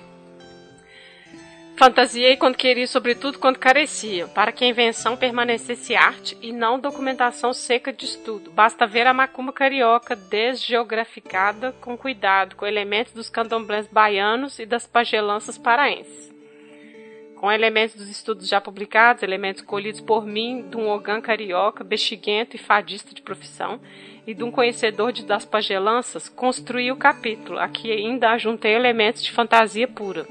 Os meus livros podem ser resultado dos meus estudos. Porém, ninguém não estude nos meus trabalhos de ficção leva fubeca. É, eu acho que já aí um pouco, assim, ele, né, é o primeiro prefácio, na verdade, que ele fala isso e ele fala dessa desgeograficação, mas na verdade, não sei, né? Porque hoje, enfim, acho que na época já devia ser uma coisa que não era bem interpretada, né? É, então é uma coisa naturalizada, né? Porque até hoje quando você acha, quando tem muita gente que fala, né, assim, ah, eu vou fazer uma macumba para você, uhum. é, eu vou te fazer algum mal, eu vou te fazer algum feitiço, né? Sempre Sim. associado a essa coisa, ah, o macumbeiro. É. Sei lá. É, se hoje já é, é, estranho, né, alguém falar assim, mas aquela época, acho que aquela época era muito mais natural, né? Se hoje ainda é só natural, aquela época podia ser muito mais, né? Sim. Não sei se, se o Macunaíma estava preocupado com isso. Até porque o ídolo dele aí. Não, já vou polemizar, não, vou, vou polemizar, não o, o ídolo dele aí, o Paulo Prado, hum. ele bebia em fontes de é, ibéricos lá, alguns teóricos ibéricos, uhum. historiadores e tal, que falavam um pouco dessas questões de raça, né? Sim. E aí esse negócio para paulista é muito caro, né? Uhum. Bicho, eu metendo e falando uh, do, de não, paulista nós... também. Não, mas nós estamos falando nesse momento, falando né? nesse momento, né? É, nós estamos falando mas, aqui, a gente está beirando década de 30, discurso de eugenia tá aí, gente, né? Assim. Isso, exatamente, isso que eu ia falar, eugenia, né? É. E a coisa do. Até como política de governo, né? O Getúlio Sim. Vargas também era um pouco próximo dessas teorias, né? Então falava o seguinte, que o, os bandeirantes eram os verdadeiros brasileiros, os brasileiros puros, né? E tudo. E que se admitia no máximo ali uma miscigenação com o índio, porque o índio ainda não era tão é, tão decadente ou assim como os negros, né? Era, era colocado dessa forma. Então você até tolerava a miscigenação com o, o índio, já com o negro não. O negro na- no discurso da eugenia tinha que ser esterilizado, né? Para não se reproduzir mais ou ser extirpado do país. Tanto que depois né, o Getúlio Vargas teve campanha de. Pra, retomou aquelas campanhas de imigração, né? É, projeto de Ah, governo mesmo, né? É. Então, o, o Mário de Andrade está inserido nesse contexto aí. É. Talvez tivesse um pouco mais de abertura para essas questões indígenas, né? Visto como o, o verdadeiro brasileiro e tal, mas os negros talvez isso não, ele não tenha trazido com tanta força para dentro do livro dele, né? É. Daí a polêmica da macumba, que aí eu já deixo para os universitários aí explicar pra gente. É. Mas é um incômodo que fica, né? Tem o Uhum. Pai Nosso lá, que é o, o Pai Exu, né? Eles transformam o Pai Nosso em Pai Exu. É. E tem uma personagem histórica aí, né, do Rio mesmo, que é a tia Ciata. É a Hilária Batista de Almeida. Era uma baiana, né, que ela veio pro que eles chamam de diáspora baiana, pro sudeste. E aí ela era cozinheira, fazia os quitutes e tudo, e tinham sempre festas na casa dela. E aí eles colocam ela como uma dessas precursores do samba carioca, na verdade. Uhum. E aí o samba nessa época também ainda era perseguido. E aí eu vou depois deixar nas indicações, tem uns programas legais sobre ela, falando que às vezes estavam tocando samba, e aí tinha batido da polícia, eles mudavam o ritmo, tava tocando chorinho, tava tocando outra coisa. Então, assim, a resistência negra mesmo do samba, é bem interessante. E essa personagem aparece no, no candomblé, né, não, nessa cena, em que eles conse ele consegue é, bater no gigante, né, assim. Isso, ele Se consegue né? convencer o Exu, ele consegue convencer o Exu É, a incorporar o gigante numa mulher de novo, na mulher. polonesa, numa polonesa, É. numa- né, e aí bate nela e, e ele começa a se sentir mal lá no, na casa dele, né? Fica Hum. moído, né? Isso, ele fica. Ele quase morre, né? De tanto apanhar, ele toma uma sova. Isso. E aí o, o Makunaíma imaginava que assim ia ser mais fácil para ele recuperar a pedra, né? É, só que aí o, o ogro gigante vai pra Europa, né? Recuperar. É nessa hora que ele vai pra Europa. Isso, ele viaja para Europa e o Makunaíma quer ir a prazo, né? Sim. E o Makunaíma tem a brilhante ideia lá com o irmão dele que é ir se, dis- se disfarçar de. essa é uma crítica aos coleguinhas, você não achou, não?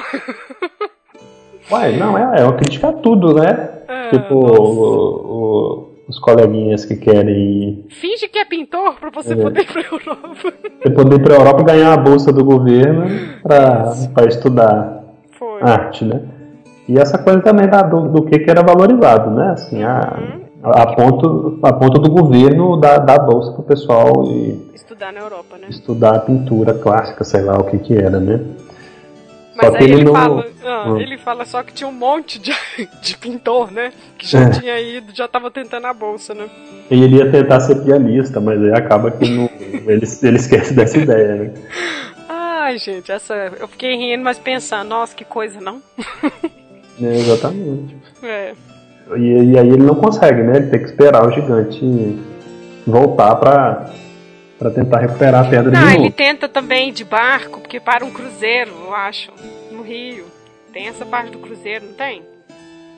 Que Tem, eles passam a perna até- nele. É, eles passam a É. perna nele, aí ele não consegue. E aí não tem solução, até que ele vê no jornal, eu acho, que o gigante voltou. Que jornal? O passarinho avisa ele que o gigante voltou. Ah, Eu acho E que aí? é isso. Mas tem uma. Tem uma coisa antes, Hum, que eu acho que é do. Do. do gigante ir embora, que ele, depois da macumba, ele encontra uma árvore. Aí eu não sei se se você lembra dessa passagem, que aí a árvore se vinga dele e manda ele para uma ilha deserta. Ah, e aí, que aí ele encontra um casal lá é, também. E aí a, a, ele tá dormindo e o urubu fica cagando na cabeça Isso. dele. E aí ele fica muito fedido, né? E ele fica pedindo para levar ele embora. Saudade ah, da Si. É, leva embora tal. Aí, pá, eu acho que, a, acho que até a lua fala para ele que não vai levar embora porque ele tá fedido. Né? Tipo, ele tá tão fedido que ninguém. que ninguém quer levá-lo, né? Porque ele fedia muito. E aí aparece a Vei. Ah, sim. Que é a Sol. Isso. Você lembra? Uhum. E aí que é ela... ele casa com uma das filhas dele. Isso. Uma das filhas dela, né? Isso. E aí a, a, o dote dele seria, para ele casar com uma das filhas dela, seria a Europa, a França e a Bahia. Uhum. É isso mesmo. Só que ele, só que ele deveria ser fiel da, à esposa, né? Ele tinha, ele tinha que prometer fidelidade para ela e o Macunaíma promete, né? Uhum. Só que é, logo na sequência, assim, a, a, a Sol e a, as filhas dela vão continuar, sei lá, iluminando o Cerradão, né? Que ele fala lá. E aí ele não consegue cumprir o propósito dele. Aparece uma portuguesa. É, é isso mesmo. Aí ele pega e vai lá brincar com a portuguesa, ele, ele morre de vontade, né? Uhum.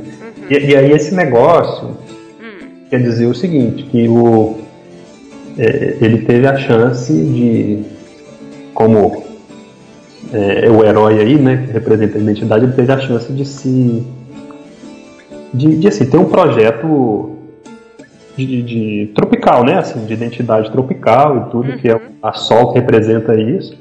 Só que ele não consegue levar esse projeto para frente, né? Fica Aí, flertando com a Europa. Fica flertando com a Europa, com a portuguesa, gente. Isso. O que, que, ele tem que mais buscar de Portugal, né? É. E aí é meio que essa crítica, né? Assim, ó, você tem um projeto para tocar aqui, mas o brasileiro não consegue tocar projeto nenhum, né? Uhum. Pelo jeito a gente não consegue até hoje, né? A gente tá vendo aí os, as reviravoltas que a gente se mete o tempo inteiro. Sim. Aí vamos lá pedir benção para os Estados Unidos de novo, entendeu? É. umas coisas assim que a gente já, já devia ter abandonado há muito tempo. Né? É isso mesmo. E aí ele, ele, ele quebra esse trato aí com a véi uhum. e, e a véi fica puta, né? Depois ela vai se vingar dele, ela vai, vai, castigar ele o tempo inteiro porque ele quebrou esse trato aí. E o, mais uma vez um monstro come alguém, né? Isso. O monstro queria. Tem um, monstro lá no, no mar e quer comer uma cunaíma, mas acaba comendo a portuguesa. Uhum. E essa coisa de o tempo inteiro tá alguém comendo alguém, hum. que foi uma coisa que a gente não falou lá no início, que é essa coisa da antropofagia, né? Sim. Que daquela aquele manifesto antropofágico lá do Oswald de Andrade, aí vai, vai ser meio que um guia para toda essa turma aí da, Semana de Arte Moderna, que é isso, né? O, o, como a gente está em formação, uhum. como identidade, a gente sempre vai entrar em contato com outras culturas e, de certa forma, a gente vai receber isso e se adaptar àquilo, né? Então, o tempo inteiro tá essa, essa lembrança, né? Que a gente está em formação, então a gente come, adapta e transforma aquilo em outra coisa que ela é uma das, um dos princípios lá do, do manifesto antropológico, antropológico, é, antropofágico, sim. É. Então, mas essa passagem da Sol eu achei bem, é, bem é interessante. É, assim. é isso que você falou mesmo. É uma crítica e é interessante como que ele redesenha o mito e tá lá dentro, né? Essas críticas dele. É isso mesmo. Isso. E aí ele volta para São meio, Paulo. No meio dessa história, ele volta para São Paulo e escreve uma carta. É aí que é a cartinha do Rui Barbosa, né? Pedindo dinheiro. É o único momento no livro que tá o português super, super é, gramatical mesmo. Português, daquele. Nossa, é muito. Enfim. É até esquisito quando você lê, né? Nossa senhora. E é estranho porque não, ele está escrevendo para as Índias, né? Para as Amazonas pedindo mais dinheiro, porque não tem mais dinheiro e tudo, né? É, porque ele caiu no conto lá do, do vigário que quis vender o pato que cagava dinheiro, né? É, e também porque para brincar com as mulheres, para ficar lá, né, transando com as mulheres, ele tem que pagar, né? Então ele escreve numa linguagem super formal, explicando como que é a cidade, né? Como que são as máquinas e tudo, né?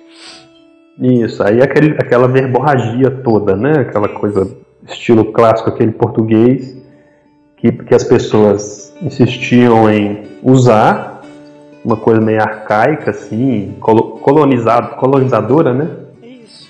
Aquela língua colonizadora, sendo que na língua falada, que é o que está presente no, no livro todo, é, ela não, não acaba refletindo nessa língua escrita, né? Então ele usa todos os recursos que ele pode lá, é, linguísticos, meio até estrangeirismo, né? É, e... exato, italiano, isso mesmo. Exatamente. E aí você fica, que? Que porra é essa? Você fica é. com raiva, né? Você, não, é você não tá preparado para ler aquela, aquela coisa e você não entende nada. Eu não entendi bolhufas daquela se carta. For pensar, se for pensar por isso, é legal, porque funcionou.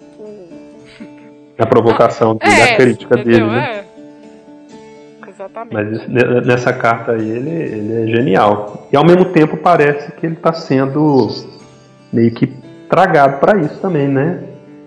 Eu acho que ele está sendo meio aculturado nesse sentido também, Nossa, né? Nossa, e é ótimo, porque uma hora ele fala, é, novamente, é, daqui a pouco, novamente, seremos uma colônia da Inglaterra ou da América do Norte, né? Assim, é, é. é tá cheio de críticos ali também. Exatamente. Eu acho que essa parte é uma das mais mais, mais assim, afrontadoras do livro, né? Uhum. É uma sátira. Imagina pro pessoal daquela época, né? Que tava. É uma auto-sátira, né? Porque ele está criticando os colegas, né? Ele fala, ó, oh, por isso e para a eterna lembrança destes paulistas, que são a única gente útil do país, e por isso chamados de locomotivas. É nessa cartinha, né? Então, assim, eu acho que é uma autocrítica. Não autocrítica, é uma autoironia, quer dizer. Uhum. É. Mas é.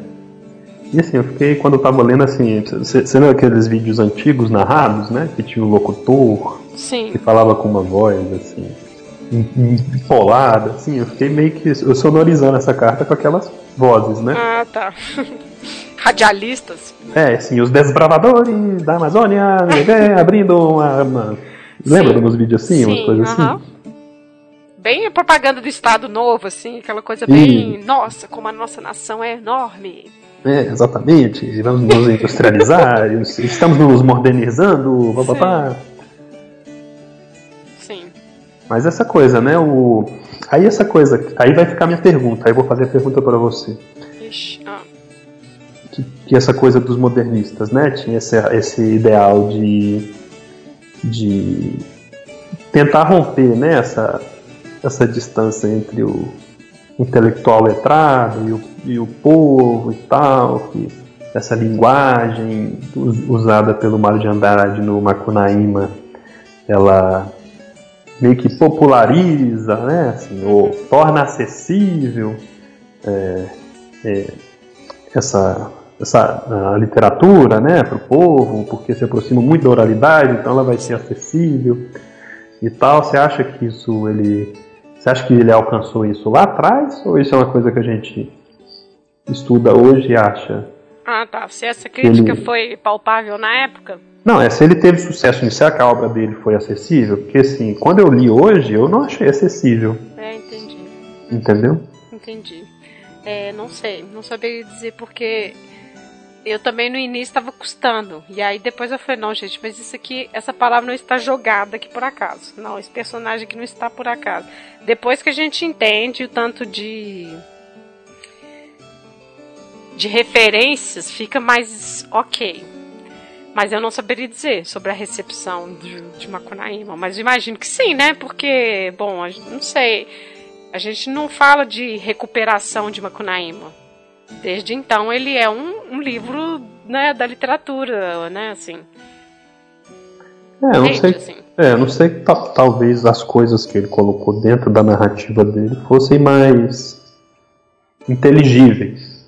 Uhum. naquela época, né? Por exemplo, questão de, de, de, de, talvez mitos indígenas, talvez isso circulasse mais, né? É, talvez hoje em dia a gente tenha se afastado mais disso, né? Porque gente, é, às vezes a gente fica, a gente fica porque perdido eu... porque a gente está longe daquele contexto. Talvez isso circulasse mais, né? É, porque eu acho que se a intenção era isso, de nossa, vejam só como ele está trabalhando o folclore e tudo, talvez eles tivessem visto com bons olhos, do tipo, nossa, que bom temos esse tipo de coisa, sabe? Uhum. Porque para nós causou estranhamento que a gente, sei lá, a gente conhece alguma coisa de folclore, né, assim. É, o livro não, não, o livro é difícil, mas vamos falar isso depois, né, lá no finalzinho. É, das nossas impressões, né? Sim. Mas eu achei, eu acho uma leitura não, não muito palatável de início, né? Você precisava dar, dar um Google assim em algumas coisas e tal. Uhum. Bom, mas aí teve essa carta e, e na, na, realidade é só ela, a intenção dela clara é isso, né? Eu acho que é só para ironizar mesmo. Ironizar essa turma desse linguajar estranho. É, porque ao mesmo tempo o gigante ele volta, mas como ele ainda tá de cama e tudo, ele fica deitado em cima da pedra, então não tem como ele recuperar. Então ele vai estudar as línguas, lembra? A língua escrita e a língua falada. Ele fica um tempo estudando. Isso é depois das cartas. Entendi. Né? Então acho que talvez só para dizer isso que ele tá estudando o português falado e o por... ele fala o português escrito e o brasileiro falado. É isso. É isso, exatamente. Né? E aí, enfim. Aí depois que ele vai tentar pegar a pedra de novo. Sim, tem uma terceira investida de Macunaíma com gigante. Ele vai na casa dele, tá tendo um evento lá de macarrão. tendo um evento que o prato principal é macarronado. É, e aí ele. Mas aí ele vai até com um convidado, né? Porque o Sim. gigante quer fazer uma armadilha para ele, que é. quer jogar ele na macarronada e comer ele, né? Isso, exato. E aí o, o não. Não se deixa enganar, né? Assim, ele fala, não, vai você primeiro, vai você primeiro, vai você primeiro. Aí acaba convencendo o gigante e, e começa a balançar o, o gigante no, no cipó, né? Que tinha lá em cima da panela de macarrão. Até que o gigante fica tonto e o Macunaíma dá um empurrãozão. Ele cai. E ele cai na macarronada e se afunda lá, né? É, e antes de morrer fala, está faltando sal. Tá faltando queijo. falta queijo! é, falta queijo. E morre. E morre. Essa cena é super. super maluca, né? Assim. Nossa. É, mas é, é o típico a cena, enfim, o gigante, o ogro sempre come pessoas, no final ele vira comida, pronto, né? Ah, isso é uma coisa recorrente. Hum, uma temática? Sim, é. é. Mas, não sei, se a gente pensar no personagem, né? O personagem empresário e tudo, acho que o filme tem uma coisa legal, assim. Ah, eles representam ele de um jeito legal, mas a gente vai falar depois, eu acho. Isso. Mas e ele aí? recupera Muraquitã e vai voltar, né, para o norte. Ele vai voltar para a terra dele e no antes de voltar ele vai buscar a consciência dele lá na ilha, né? Isso. Só que ele não encontra mais a consciência dele. É, é engraçado. Ó, oh, engraçado não. É interessante né, essa passagem, né? É. E aí ele acaba encontrando uma, uma outra consciência lá que era de um hispano-americano e aí ele fica com ela mesmo porque ele se deu bem. Serviu, é. né? Serviu. Mas eu acho que é isso, assim, você não vai voltar a ser o que era depois dessa jornada, a jornada do herói, né? Todas as aventuras que ele viveu e tudo. Ele não voltaria a ser o que era. E ele ser hispano-americano já é toda essa questão da América Latina, né? O Brasil na América Latina, quer dizer, eu penso isso, né? Eu acho que é um pouco isso, assim. Não que ele perdeu é, se a gente falou lá no início que ele deixou os valores, né, na sua colocação aí mais romântica, não recupera, né? Ele vai recuperar algo que é uma mistura mesmo, né? É, e assim, talvez o, o Mário tenha querido colocar que isso também, é, essa aventura, né? Essa jornada também serviria para qualquer outro, outro sul-americano, né? Talvez. É. Sim, poderia, poderia ser um, um esses, esses outros sul-americanos, né? Que não são os mexicanos, que, que, é, que é diferente, também teria estaria nesse mesmo processo que o eu não sei se na hora que você foi lendo esse retorno dele, na hora que eles chegam, você não achou triste? Eu achei triste, assim, o retorno. Porque era isso, assim, depois de tudo que eles passaram, mesmo ele tendo a Murakitan, que era esse símbolo, né, assim, dessa união dele, né, não é a mesma coisa, né, assim, não sei, eu, fui, eu achei triste o retorno. parece que o, seria um final feliz, né, que assim, agora o herói recuperou a mão da Kitan e todos foram felizes para Sim, sempre. É. E acaba não sendo isso, né? Porque na, ver... é, porque na verdade os irmãos voltam para a vida normal. Eles vão caçar, vão pescar e ele volta, fica lá à toa, né? Assim, volta a ser o cara que ficava enganando os irmãos, abusando, né? E tudo. Até que os irmãos vão morrendo, né? É, ele, ele, ele até boicota os irmãos, né? Porque eles Sim. têm os instrumentos mágicos lá para caçar e pescar, é. ele vai e estraga uhum. esses instrumentos dele. Eu não sei se é porque ele já não sabe mais manusear aquilo, né?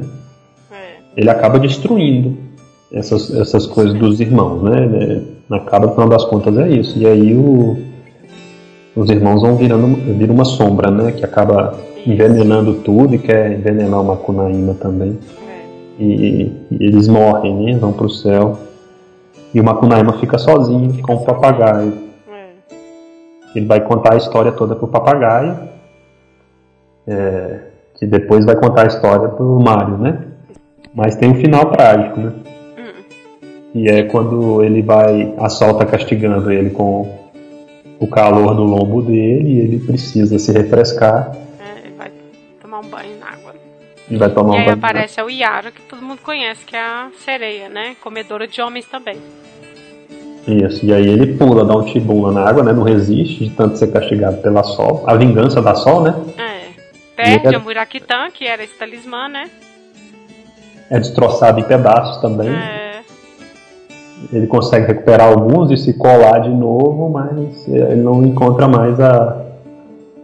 a Murakitã. É. Aí, sozinho, sem nada, ele também vai virar estrela, né? Isso, ele, ele falhou, né?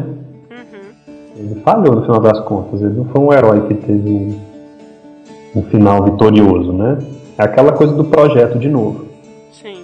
Eu acho que a Murakita, no final das contas, ela representava essa identidade, sim. Identidade que é. ela foi o presente da Si, mãe do mato, né? Sim. Por E, e o, como o pro Macunaíma. O Macunaíma era filho do Mato Virgem. E ele se, ele, ele se encontra com a mãe do mato. É como se fosse a união do daquele primitivo, né, daquela identidade primitiva do brasileiro com o, o território. E a Murakita representava esse projeto é. de civilização, mas, sabe? É, mas olha que interessante, tô pensando, é, mas é isso que você tá falando, tô pensando aqui, porque as índias escolhiam o parceiro e davam esse talismã, né, para eles, por exemplo. Então, assim, se é a identidade do brasileiro, sabe, assim, é a nação, né, essa coisa, essa tradição indígena escolhendo, né, que deveria escolher, ou tipo, vejam só, sabe, assim, isso é o que somos nós, mas é violentada isso. por esse brasileiro para ser a força, sabe, assim, né, é uma coisa imposta, né, assim, e aí no final, assim, ela é e assim, no meio do caminho ela é roubada por um estrangeiro. Isso, exatamente. Exato. É, é, a coisa poética é essa mesmo. É bem, isso é a parte, é o, né, o lance interessante do livro, assim, demais, o jeito poético que ele coloca, assim. É uma história construída em cima de violência, né, exploração. E no final é isso que você falou, a questão dos projetos, né? Que ou a gente espelha numa numa matriz europeia, que é muito difícil de escapar também, né? E, e não, não dá certo, né? Isso, mas assim, ela não tá. Ela não morreu, né? Assim, ele só falhou. Pode ser que alguém encontre essa. A Muraquitã, né? Muraquitã, né? Assim. É, sim. Mas assim, ele falha e aí ele. Ele acaba desistindo, né? Ele vai, e aí ele vai virar estrela no céu, né? Quer dizer, vai virar ursa maior, né? É. Eu acho que é por isso que tem tantas passagens de violência também, sabe? Assim, igual, né, o próprio estupro dela, assim, né? É uma coisa assim. É, enfim, o Giguê que batia toda hora, né? Assim, é, o gigante, né? Com o Macunaíma, né? Assim, as agressões. Então é uma história de violência, uma história de opressão, né? Uma história de de quem vence, né? De quem de roubo, né? Então é, é um monte de muito conflito, né? Sim. E e esses personagens que vão cruzando, né? Essas personagens históricas e tal, que vão cruzando isso. Mas eu acho que no final é isso que você falou. Acho que a Murakita pode ser essa questão da identidade mesmo. E é bonito pensar assim, né? Assim, pois é, tá vendo? Eu sou uma pessoa romântica, acreditei nessa versão. é bem poliana mesmo. Pois é, mas é. Não, mas é interessante. É isso mesmo. É, e tem um negócio que alguém falou. Era, acho que tem um, uma entrevista aí de um estudioso aí do, do, do Mário de Andrade, que é o uhum. Lá de São Paulo, que ele fala que o, a intenção do Mário com, com essa história não é nem a identidade, é a entidade né, nacional. Como, como se fosse. Um, não, não é necessariamente uma coisa palpável, mas você sabe que existe, sabe? Ah, não é assim, de contornos perfeitos, por isso que essa mistura, essas fronteiras diluídas, entendeu? Aí essa coisa da entidade eu achei muito legal, assim, não falar em identidade, né? O... É, porque ao mesmo tempo, assim, eu tava conversando isso com meu orientador essa semana, porque eu acho que eu comentei alguma coisa com ele que eu falei assim, nossa, a gente estuda a história de todo mundo, a gente estuda geografia de todo mundo e tudo, e é, eu tava, porque eu tava contando dos alunos lá na sala, lá, quando eu tava lá em Gales, né, que eles não sabem de nada, assim, não conhecem as coisas para além do país deles. Aí ele falou assim: então, Liv, essa é uma das vantagens de ter sido colônia. Foi essa a fala dele, né? Uhum. E aí eu fiquei pensando, falei assim, nossa, é uma vantagem e também uma desvantagem, porque ao mesmo tempo, assim, a gente volta nesses discursos aí dessa década, não existe uma identidade brasileira pura, sabe? Assim, ela já é de confluência de muita coisa desde o início, desde sempre, sabe? Assim.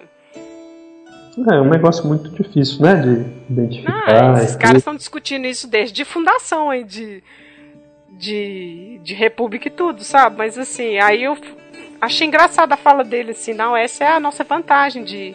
Mas no, no sentido assim, a gente sabe mais que eles, porque a gente estuda a história deles, a gente estuda a nossa, e aí a gente faz conexões que eles não vão fazer. Era isso, assim, a vantagem que ele vê, sabe? Que é o que a gente vê nesse livro. A gente consegue ver um monte de fundo mitológico e um monte de coisas e essa análise desse cara do tipo, olha, a gente tem um projeto que é sabotado por nós mesmos, é sabotado por fora, como é que é, sabe? É, aí fica, fica até uma coisa assim, que ele, quando ele fala do herói sem nenhum caráter, né? Uhum. Que ele fala que nos falta tradição.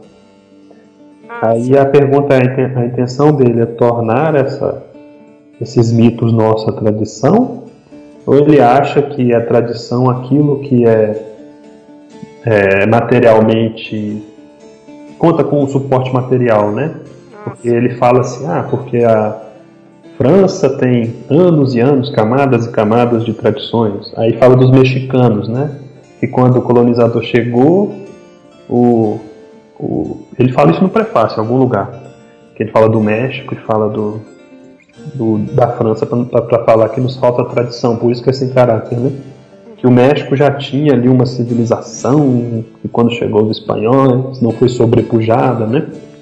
Eu fico pensando que tipo de tradição ele, o que que ele entende por tradição isso, também, né? Exatamente, porque aqui também tinha, né? É, tinha assim, não estava assim totalmente materializada, né? Assim, como, sei lá, o que, que ele considera, né? Assim, importante. Mas é isso, um livro bem provocador e assim, que não, não tem fim nunca, né? Assim, Nossa das coisas senhora. que a gente vai discutir. Não sei quanto tempo a gente já está aí Nossa falando, a gente eterno. não falou 1%, né? Da, É, das coisas. é, mas eu acho que ele é. Bom, já passando assim pro, pro nosso veredito, né? Eu acho que ele é interessante por isso, a forma como ele vai reescrever tudo, assim. Não tudo, né? Essa mitologia indígena e essa miscelânea, sabe? De contos, de do imaginário universal, sabe? Assim, quando eu compreendi isso, eu comecei a gostar mais do livro. Porque eu e o Rony, a gente até comentou, né? Assim, nossa, é, a gente vai gastar um tempo para ler esse livro, porque, né, olhando as referências e tudo, né? Assim, não é uma leitura que você senta assim, ai, nossa, deixa eu ler isso aqui para passar o meu tempo. Depois que eu fui entendendo, aí eu fiquei com mais sem compromisso. Eu falei, nossa, que legal isso aqui. Olha, contos populares, olha, mitologia, sabe? Mas é, é tipo, estudando o livro. Exatamente. Mas aí, qual que é o seu veredito? Então, é aquilo que eu falei, né? A primeira vez que eu li, eu acho que provavelmente. Acho não, né? Hoje adulto, eu tenho certeza que eu não entendi nada. Assim, eu devo ter lembrado e achado engraçado as coisas, mas não entendi como eu... Hoje eu percebo as coisas, obviamente, mas eu acho assim, é bem fantástico o livro e acho muito interessante esse mapeamento que ele fez das lendas, dos regionalismos. É, a escrita puxando para a oralidade é uma coisa muito legal também.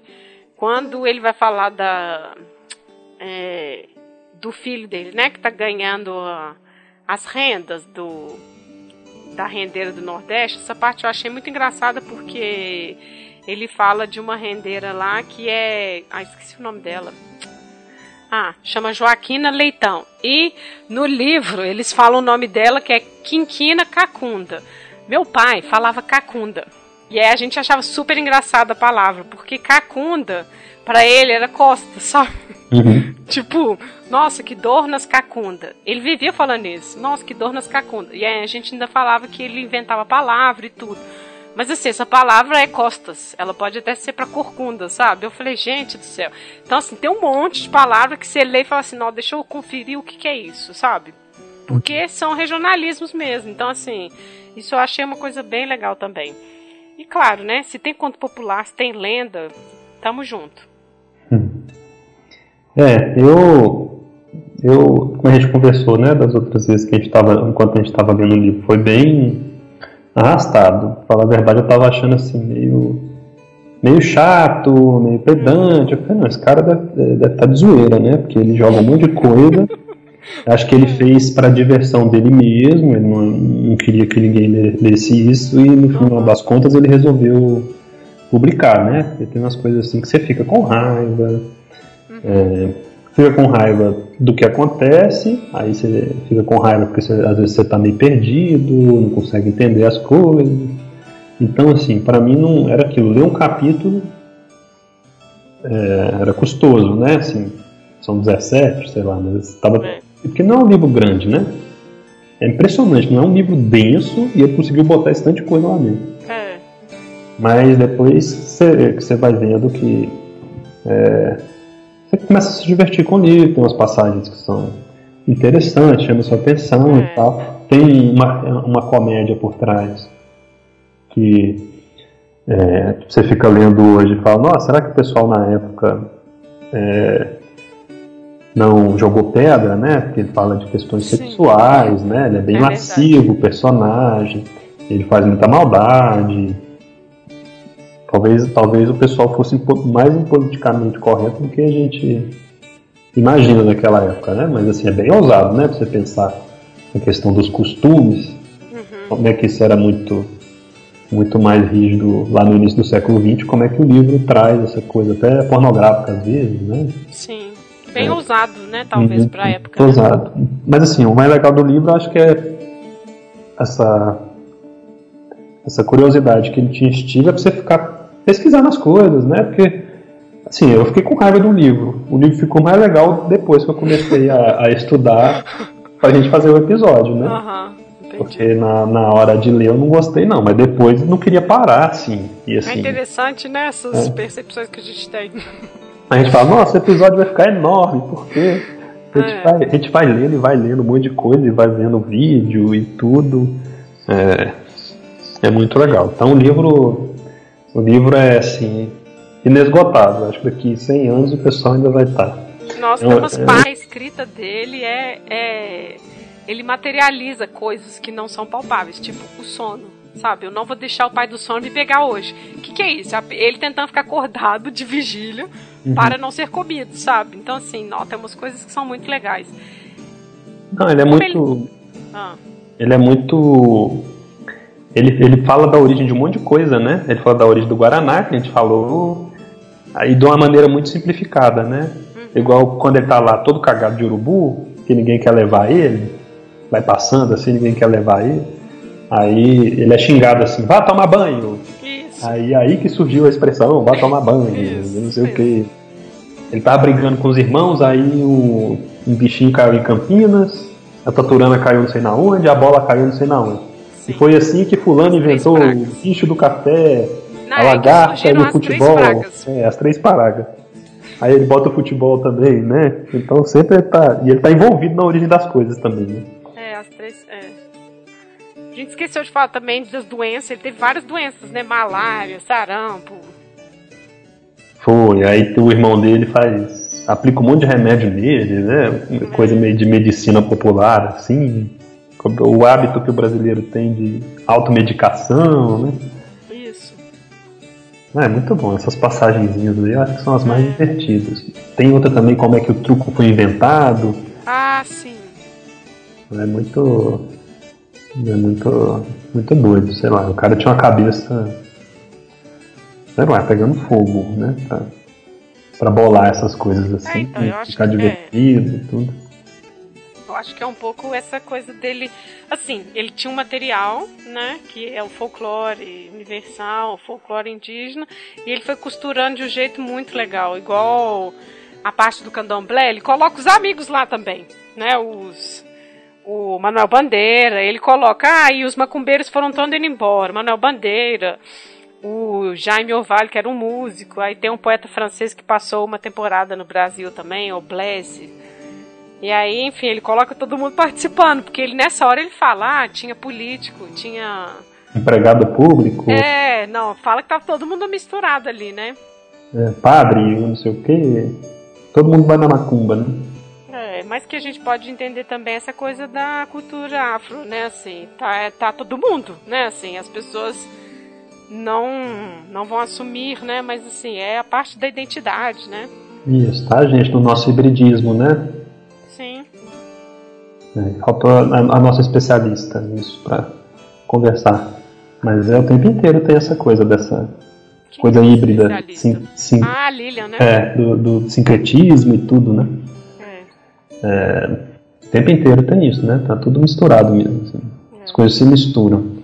Uma outra coisa muito legal que tem são os ditos e as simpatias, porque é coisa que tem até hoje. Tipo, sonhar com Hum. dente, morte na família. lá, no, Ah, Oh, lá no início, alguém falou isso, eu falei, ah, gente, porque até hoje eu, eu ouço falar isso, eu lembro de criança ouvir falar isso. Sonhou com dente, alguém vai morrer. Oh, é muito bom. E eu nossa, acredito nisso até hoje, viu, Potter? É, então. Sério, você não, Não. sonha de vez em quando você ficou desdentada. Não, de vez em quando eu Nossa, sonho coisas. Eu não, não, não Hum. lembro. Não lembro. Sonho com um monte de coisas horríveis, mas assim, esse não lembro. Teve um também que é a tesoura aberta debaixo do travesseiro. E essa é uma simpatia que as pessoas fazem até hoje. E a gente encontra em documentação também da Inquisição. Porque você coloca pro menino dormir de noite. E aí é pra cortar as energias ruins, pesadelo, afastar a bruxa. Nossa, gente. E aí, assim, você vai vendo, nossa, um monte de coisa. Apontar pra estrela da verruga É, exatamente. Né? Quando ele tá falando da si, essa é muito boa também, apontar pra estrela da verruga. Quando domingo a lua não comece coisa alguma, essa também é uma. Isso, Quem É. brinca com fogo faz xixi na cama, essa daqui, quem não ouviu essa, né? exatamente. Buscar sarna pra coçar, vaca amarela, quem falar primeiro come a bosta dele. Nossa. Pois é, essas coisas a gente, e a gente, assim, a, parte delas eu ainda continuo acreditando. E Ah. provavelmente eu vou usar, assim, com crianças, entendeu? Ah, provavelmente. Então, inclusive, eu fui conversar com a minha mãe sobre o Tutumarambá, que é um, Hum. um dos que aparecem, que é uma entidade que corresponde ao bicho-papão. E aí, é, a gente comentando, tipo, nossa, será que as pessoas hoje em dia ainda ajudam isso? Ou ainda usam essas coisas? Eu falei, ai, tem gente que usa o homem do saco até hoje. Né, assim, então eu imagino que, ah, não sei, não vai dormir, se não dormir, fulano vem te buscar, sabe? Enfim, imagino que É a pedagogia do medo que você tava falando, né? isso, exatamente. E Ah, assim, usa tu- sim, gente. É, acho que sim. Mas enfim, acho que é isso, né? Você quer dizer mais alguma coisa? Assim, gente, este episódio tá um caos igual a narrativa do livro. Porque tá, tá meio, meio sem, sem um fio narrativo muito certo, mas a gente tá tentando fazer o nosso melhor aqui, porque o material é muito, né? Ah não, gente, é, realmente. A gente pede desculpa porque. Mas o livro é isso, é um, uma grande concha, né? De, é. de causos e tudo. E, e acaba que quando a gente vai falar disso, a gente vai se lembrando de uma coisa, de outra, e acaba as coisas é. se misturam, né? Mas o livro é assim, ele não tem. Não, e a gente nem contou muito o livro, porque a gente tem um monte de personagens aqui que a gente nem falou, né? Assim, outras lendas.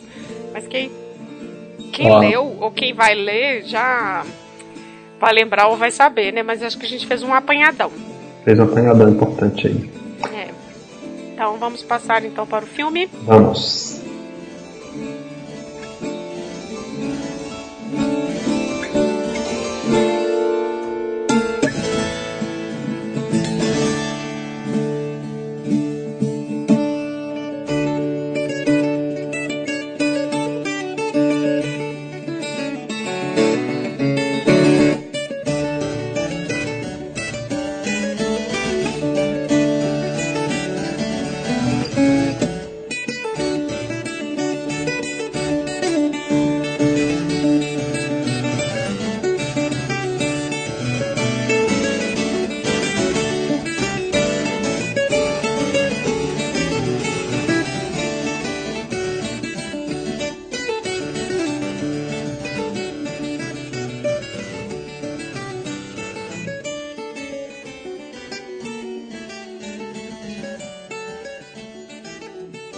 Depois desse resumo, que não foi nada resumido, eu tenho que parar de ser uma farsa, porque eu sempre falo resumo e a gente acaba nunca resumindo. Não vou parar de falar isso. Então, gente, depois dessa narrativa sobre a narrativa, nós vamos passar agora para o filme. É um filme de 69, estamos em plena ditadura militar.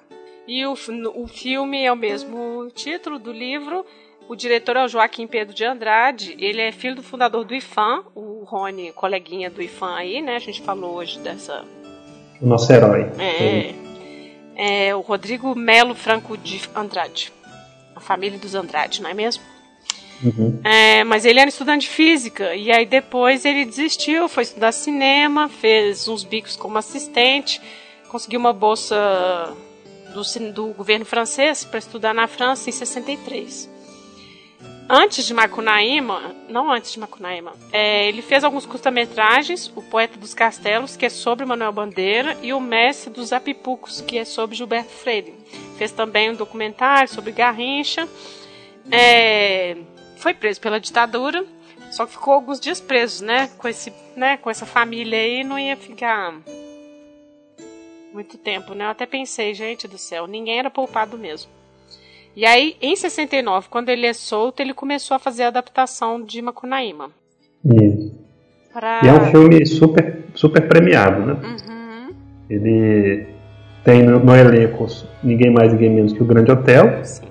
E o Grande Hotel recebeu um prêmio de melhor ator coadjuvante. É. O filme também recebeu melhor cenografia, é, melhor roteiro, melhor figurino no Festival de Brasília do mesmo ano, né? 1969. É, e no, pelo Instituto Nacional de Cinema, o Grande Hotel também recebeu melhor ator e, e o filme recebeu melhor produção brasileira de 69. E ganhou o prêmio no, no estrangeiro. Ah, no estrangeiro, né? Estrangeiro é ótimo. Moralidade. Macunaíma. Já estou influenciado pelo Macunaíma. Ganhou o melhor filme no festival Mar del Plata. Aí já é em 1970. É. E ele também é considerado Está é, tá na décima, décima posição na lista dos melhores filmes nacionais de todos os tempos, numa lista, no ranking aí da Abracine. Isso. É, então o filme foi super é, premiado, né? Considerado um clássico do cinema brasileiro. Sim. Ali eu não sou muito conhecedor da, dos movimentos do cinema brasileiro, mas acho que se insere na coisa do cinema novo, né? Cinema novo. É, eu também não sei, não saberia dizer não. A gente agora tinha que chamar o Luiz. Luiz, exatamente. Tem que fazer o próximo podcast do. Ah. Revisitando Macunai, mas a gente chama a Lília, chama o Luiz. ai, ai. Bom, mas a classificação desse filme é comédia. E aí, Quando eu fui rever agora para o podcast, eu lembrei quando eu assisti ele a primeira vez na escola, assim, lembrei de umas cenas e uma vez estava passando no Canal Brasil há muito tempo de madrugada e a cena do gigante eu nunca mais esqueci. E aí na hora que eu vi de novo, eu falei, gente do céu, porque eu acho que eu peguei o filme pela metade e aí aquela zona, assim, é muito surreal, assim, é meio surrealista esse filme. E aí, nossa, aquela confusão. Eu falei, nossa, gente, então era deste filme a cena, sabe? Eu falei, nossa, essa é a Qual, cena do qual gigante. era a cena do gigante? Qual delas? Da parte da feijoada, que tá fazendo feijoada na piscina. Ah, Tá cheio de carcaça lá, então sabe? você já pegou no finalzinho. né? É, e aí, isso, foi a segunda vez que eu tava assistindo, aí eu falei assim, gente, mas que, que diabos é isso, sabe? E aí que tanto de carcaça, que trem esquisito, eu falei, meu Deus, não, nossa, tipo, nossa, super leiga, não sabendo de nada. E aí, agora assistindo de novo, eu, nossa, que genial, sabe? Eu falei, nossa, era essa cena que. E ela é horrível a cena, né? Assim, é bem. Tem o tom de comédia, mas é justamente, acho que é genial por isso, porque é uma coisa horrível acontecendo ali. Só que é em ambiente de festa, né? É festivo. E é o momento de glória do Macunaíma, né? Que ele vence o gigante, né? Não, essa cena da piscina aí é. Nossa. Nossa, eu achei genial a forma como eles fizeram a cena da Não, o macarronada. né? personagem, o gigante, é incrível, assim, ele é muito legal. Oh, sabe quem me lembrou o gigante? Eu vou falar pra você, você vai saber. Ah. Ele, ele é a cara do Bossa do Hermes e Renato. Nossa, sim, a sobrancelha, né? A sobrancelha, aquele nariz assim, o jeito de falar, Ah. assim, mano, sabe, Ah, filho? sim, Pô, sim. eu achei. E eu achei ele, o Bossa, sério, o- era Bo, Bossa, né? Bossa. Poço, é um poço. Pô, igualzinho do Hermes Renato. É, o porque Hermes e esse- Renato deve ter copiado aí, só pode. Não, e porque aqueles enchimentos esquisitos, né? Isso. Assim, é bem mal feitão, né? É.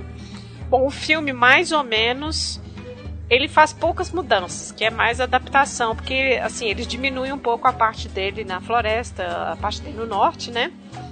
Tanto que a parte da Si, do mato, vai ser na cidade. E aqui, ela, pra você é o quê? Ela é uma pessoa da resistência na ditadura? O que, que você acha? Ah, pois é, né? Porque eles se É, encontram, ela tá com a metralhadora na mão, correndo de uma vanzinha, uma Kombi, cheia de engravatados atrás dela. é, pois é, na hora que você lê a sinopse, parece que ela é, é colocada como uma guerrilheira, né? Uhum, sim. Mas assim, não sei, se- não sei como é que isso foi interpretado também, porque, Porque na hora eu falei assim, nossa, eu entendi isso, falei, nossa, eu acho que ela é resistência, né, contra a ditadura e tudo. E aí é a parte horrível do estupro do, do Macunaíma, né? Que, nossa, é horrível porque é muito. é, associação é imediata. Porque o irmão fala, não, eu também quero. Eu não sei se você, Nossa, você não, você não reparou, né? Pois é. Isso é mulher assistindo filme. Assim, foi. É, não teve jeito, assim. Na hora que ela mata os caras todos e tudo, ele vai atrás dela e aí ela dá um. Assim, ela agride ele, é, nele. igualzinho no livro, assim. Aí ele, ah, me ajuda, me ajuda que, se, que senão eu mato ela, ela tá me matando, eu tenho que matar. ele fala até um negócio, é. Mulher não me bate, apanha. Ele fala isso enquanto ela tá batendo nele. E aí ele dá uma pedrada na cabeça dela, pega o corpo dela, né? Pelo ela tá apagada, sangrando, né? Sim, pelo menos eles nos, nos poupam e não mostra nada, mas eu lembro, o Gigue fala isso, fala assim, não, eu também quero. Eu falei, gente, nossa, isso daqui é muito 2018, sabe? Assim, a gente ainda tá vendo pessoas e estupro coletivo e essas justificativas pra esse tipo de coisa, sabe? Então, assim, essa parte eu achei, ai meu Deus, estômago. É, sei lá, né? Pra quê? Será que o pessoal não problematizava isso? É, tem uma será que coisa isso era pra que- causar um. É, e tem uma coisa dos anos incômodo 60 e mesmo? 70 que não se problematizava de, jeito nenhum, que é a nudez feminina, que é totalmente permitida e pode mostrar seios a qualquer hora, mas homem não. Não sei se você reparou, mas Kunaima, a qualquer hora, o momento que você está transando, ele tá sempre de. de. como é que chama Um esse negócio? hobby, né? Um hobby. Um Sim. hobby. E a moça pelada, exatamente. O homem que aparece pelado é o grande hotel no início e de costas. É, ele, fica pelado quando nasce Sim. e depois. Quando ele vai nadar corta. com a família no, no lago. Não tô dizendo que todo mundo tem que ficar pelado no filme. Mas que a nudez da mulher, a nudez do corpo negro é uma coisa totalmente aceitável e normal, enquanto o homem branco tá lá no hobbyzinho dele. Não, ele continua assim, né? Não mudou muita coisa, não. Não. É, tanto que na hora que ela tá desacordada, ele tá deitado em cima dela e a cena é totalmente em cima, assim, sabe? Mas existem vários artigos sobre isso, sobre essa questão do cinema dos anos 70, como que a nudez feminina, assim, não é uma coisa que ninguém nem pensava que poderia ser um problema, no sentido, estamos objetificando este corpo, sabe? Uhum. Mas enfim, essa cena é bem ruim, é no estacionamento ainda, né, de um prédio, né? Não, ela é bem, ela é bem incômoda É mesmo. muito, é muito esses filmes de Charles Bronson, é muito. né? Mas o, as adaptações, né, do, do roteiro, né? É, tava falando, realmente a, a coisa no norte é bem rápida, né? É. Tanto que eu fiquei chateado, porque eu queria mais, ver mais o Grande Hotel. Pra mim ia ser um- Então, uma experiência. Eu, eu imaginava que ele ia estar presente no filme todo, né? não. Não que o. Paulo José seja ruim, porque ele ficou ótimo. Você tem até raiva do personagem, né? Tem. Mas realmente aquela parte da, da enchente, assim, é tudo bem corrido, né? Tudo. Acho que tava faltando recurso pra filmar dessas locações. Assim, É, mas ao mesmo tempo também é um, é um filme, é uma narrativa longa, né? Então não tinha como eles colocarem tudo. Igual eles colocaram Curupira, a parte do, do pedaço de carne, eles puseram. Então, assim, eu acho que deve ser um. O, o diretor fez um bom trabalho, óbvio, mas assim, deve ser difícil de fa- fazer uma adaptação desse filme, sabe? Porque é muita coisa. Você tem que fazer escolhas, né, ali pra colocar. Não, ainda mais assim, a, a coisa da- das partes que são mais fantásticas, né? Mais mágicas, assim, que acontecem no norte, deve ser né, colocar isso na, na, na linguagem do cinema ali, fazer efeito, né? Sim. Tanto que quando ele vira príncipe, né? Tipo, dá aquela poft, aquela fumacinha, né? Poft, que é aquele efeito que o pessoal cortava e, e bem, simpli, bem simplificado para os recursos que tinha na época também, né? Pois é. Mas o, o, o roteiro é bem fiel, igual você estava falando. É, ele segue bem essa É. a narrativa do livro e só faz essas adaptações aí que a, É. a Si não é, não é a guerreira, a mãe do mato, né? Ela é a guerreira na cidade. Não, e ela. É, exato. E a parte que elas, eles têm um filho e tudo, e ela sai pra trabalhar, que é tipo explodir no banco, né? Assim. É tipo isso, né? E numa dessas ela morre, né? Isso, pois é, acho que ela é. Ela é guerri- guerrilheira mesmo, assim, resistência. Aqui, Mas não sei, sei. se você reparou o cabelo do Paulo José mudando toda hora. Tem uma hora que ele tá tão hipster. É o, é o visual atual. Eu falei assim, o que? Esse visual tá na moda de novo. Uma camisa estampada ridícula. uma calça Aquelas roupas coloridas. Eu falei, isso aqui tá na moda de novo. Uma barba enorme, sabe? Eu falei, gente, isso aqui é o. É o kit, sabe? É o kit dessa geração agora, de novo. A parte que ele está na ilha, que o urubu caga nele, aquilo ali ele tá super atual geração, gente. Nossa, muito bom, muito engraçado, não? Não, você tinha. Você tem razão. gente. Eu fiquei rindo sozinho, eu falei, nossa, gente, como que as Ué, mas coisas. o figurino, o figurino é muito bom, inclusive, Sim. né? Bem colorido, umas roupas legais. então. Sim. É, tem umas coisas legais. É, na hora que o cara tá fazendo. Tem no livro também e tem no filme, né? Na hora que ele tá na estátua falando do cruzeiro. Uhum. E aí ele fala, ah, não acredito no que esse mulato ele tá falando. Aí o Gigue fala pra ele, poxa, foi só virar branco pra virar racista, né? Então assim, que é o que acontece no filme, no livro, né? E aí ele coloca no filme, faz o discurso, e aí o que, que eles começam a chamar ele? De comunista, de subversivo, Isso, né? exatamente. Já é um pouco. Qualquer, qualquer discurso. Qualquer discurso que Ah, desafia o discurso oficial, né? Que era o dia do Cruzeiro do Sul, que não sei o que e tal. Isso. Você, ah, você tá trazendo uma história aí que não é oficial, então você é super- subversivo, comunista, você tá contestando, né? Você tá. Aqui, bem 2018, né? Porque hoje em dia você falou justiça social. Puf, você é comunista. Não, acabou, marxista, É, foi você doutrinado. foi- Você foi doutrinado, bolivariano, né? Enfim. E aí, mas é um jeito que o filme colocou ali que eu achei interessante, assim. E aí você pensa, né, como é que isso passou na censura? Eu acho que essa versão que a gente viu deve ser uma versão pós-censura, né, assim, completa. Porque tem coisa ali que eu imagino que na versão que foi para os cinemas, né, Uhum. devia ter algum corte. É. Depois a gente podia pesquisar isso aí, mas eu acho que ele sofreu censura, esse filme. É, essa E parte aí? mesmo, né? Do comunismo subversivo, não sei, né? É, não sei. Pode ser. Não. Vamos ficar devendo essa aí. E tem um negócio que quando a parte dos, dos ovos do macaco, sabe? Que a mãe é aquela coisa dos ditos, né? Come bosta, mas não aposta. Você lembra? Ai, gente, é um estranho. Eu ficava, meu Deus, muito bom. Enfim, é os golpes, né? Que as pessoas vão sofrendo no centro da cidade, né? Assim. É. Cai no conto ali do, do malandro. É. Ah, e quando ele vai vestido de francesa na casa do gigante, e o gigante vê que ele é homem, ele também fala, mas eu não ligo pra isso não. Não, não ligo pra isso não, volta aqui. é, isso é do filme, né? Muito interessante também. Não, não ligo pra isso não, pode voltar. Porque ele vai pedindo aí pra tirar a roupa, né? E aí. Foi. É. Ele vai querendo ver mais um pouquinho, mais um pouquinho. Essa, a, a, a, casa do gigante eu achei o máximo. Nossa, é, horrível, tipo, né? Máximo é tipo, de horrível, kit, né? É. Não, é tipo um museu, né? Uhum. A Casa do Gigante. Sim. Que é cheio de. Tem umas, umas vitrines assim. Não, e o que tem, que tem dentro da vitrine? Um, uma pessoa. Sim. Uma pessoa fazendo uma pose, né? Não, é, porque assim. na hora que ele tá tentando escapar, é uma índia. Aí ela vai e olha para ele assim, aí Macunaíma olha, ela vira de volta, né? Assim. É, fica aí pra pensar também, né? É pedra preciosa, tá guardando tudo ali da cultura brasileira, estrangeiro, né? Botando dentro do museu, né? É. Mas eu achei fantástica a mensagem da casa, né? Que a, que a casa passa, tudo, essa coisa de pegar, pegar o que é cultura popular e colocar no museu, né? Sim.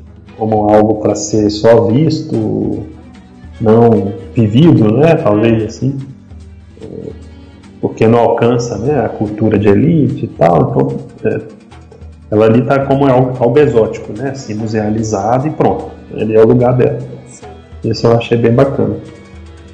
É, Não, é um filme legal.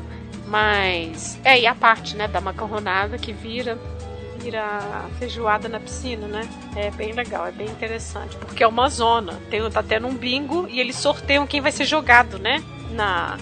Isso. Na feijoada lá e as piranhas comem a pessoa, né? E é tudo em clima de festa, né? Festivo. É, é e assim, a coisa do. do do filme, de vez em quando fica até meio. Um, uma comédia meio besta, né? Assim. Meio trapalhões, né? Meio, meio trapalhões. Sim. Mas isso não é ruim, né? Não é não. Porque era a linguagem da comédia da época, mas no filme funciona super bem, assim, para passar as mensagens. É, e a gente que gostava de Hermes e Renato também não achou. É, isso. Eu acho que lembra muito Hermes e Renato mesmo. É, por isso aí. Ai, ai sei lá, tirando essas partes estéticas aí que são valorizadas, né? Sei lá, movimento de câmera e não sei mais o que de fotografia e tal, tal, tal, que eu não entendo muita coisa. É, para mim ficou assim muito muito divertido o filme desde o nascimento, né? Quando você vê o nascimento do Macunaíma, você já fica, opa, esse negócio vai ser meio surreal, né? Uhum. E ele aquela cena da, do nascimento dele caindo, né, assim, de uma é. vez no Ai, chão. Assim, e nascendo chorando e, e aí os irmãos lá, oh, é, é. olha mãe, olha mãe. É, eu acho que, que bonito, até... não, é feio. é. é feio. Eu acho que a coisa até da violência passa pela comicidade. Porque senão poderia ficar pesado, sabe? Tipo assim, quando você falou que é trapalhões, é isso, assim tem violência ali, mas como é tão assim tosco que puxa pro cômico assim, que passa, ah, tá OK. Por isso que assim, você falou, ah, nossa, eu ri do filme. Eu também, mas na parte da da Si, eu já sabia o que vinha e aquilo ali não teve nada de engraçado assim. Nem o que eles quiseram colocar de cômico ficou cômico, que é tipo ela brigando, e aí o elevador de carro sobe, desce, e eles não sabem o que, que é, não sabem como funciona, sabe? Assim. Pode ser uma chatice minha, mas aquela parte eu tô assim, ah, gente, acaba rápido, porque isso não é legal, sabe? Não, aquela parte foi sofrida, não foi? É, eu, eu fiquei meio assim. Porque eu já sabia o que era, e aí ficou muito real e é atual, sabe? Sei lá, podia. Eu não sei assim, pro. Para a história, né? Quando virou, ela virou guerrilheira, se o fato dele apostar ela com violência, se ia fazer sentido para a narrativa é. do não, e a coisa do Mar de Andrade, se a gente né, foi nessa perspectiva de que pela violência, né, a história do Brasil construída em cima da violência, manteve isso na narrativa, né? Assim, ela era uma mulher forte, valente, mas aí veio um cara, três, né, para cima dela, e ela foi submetida, né? Hum. Mas é, você acha que o não lendo o livro E assim, quem consome o cinema não necessariamente consumiu o livro, né? Sim. Você acha que essa coisa, essa escolha aí era necessária, assim? Porque o filme. Necessária? É, pra Você narrativa- fala de mudar, tipo, o jeito que ele se conhecesse? Lógico que poderia ter sido de outro jeito, com certeza. Mas. Não precisava insistir, É, né? Nessa... não, nunca acho que precisa. Nossa. Mas eu acho que é isso, assim. Talvez ele escolheu manter a violência. Não que, que isso é o certo. Não, longe de mim falar isso. Quer dizer que acho que ele escolheu a mesma narrativa de que eu, ele foi violento. Ele abusou, né? Assim. Mas ela não é mais a Índia, né? É, Não é mais a, a guerreira amazona, né? Assim, a, a Índia. Sim, Então, sei lá. A gente ficou incomodado mesmo com essa cena. Então, sim. Acho que sim. pra Mas aí próxima. tem isso, né? Tem a pensão onde ele fica, né? A dona da pensão. Tem, aí, aí a gente chega a visualizar essas coisas todas, né? Assim, os golpes no centro da cidade. Tem a história dele que vê uma anta no centro da cidade. Aí eles querem linchar. É isso, a parte do linchamento também é bem atual. Porque ele tá no livro e eles põem no filme também. Que eles falam, ah, no, no livro ele fala, o governo tá tão ocupado que a gente mesmo vai fazer justiça. Ele fala isso. E aí a gente tem a cena do linchar, eles tentando linchar ele no centro de São Paulo. E ele, ele foge, né? Enquanto o. Não, ele manda, Olha, ah, não, vocês cena- lincham aí meu irmão aí, ó. Que. É. é, que fica no meu lugar. E aí o irmão vai preso, né? Que é o irmão negro. Uhum.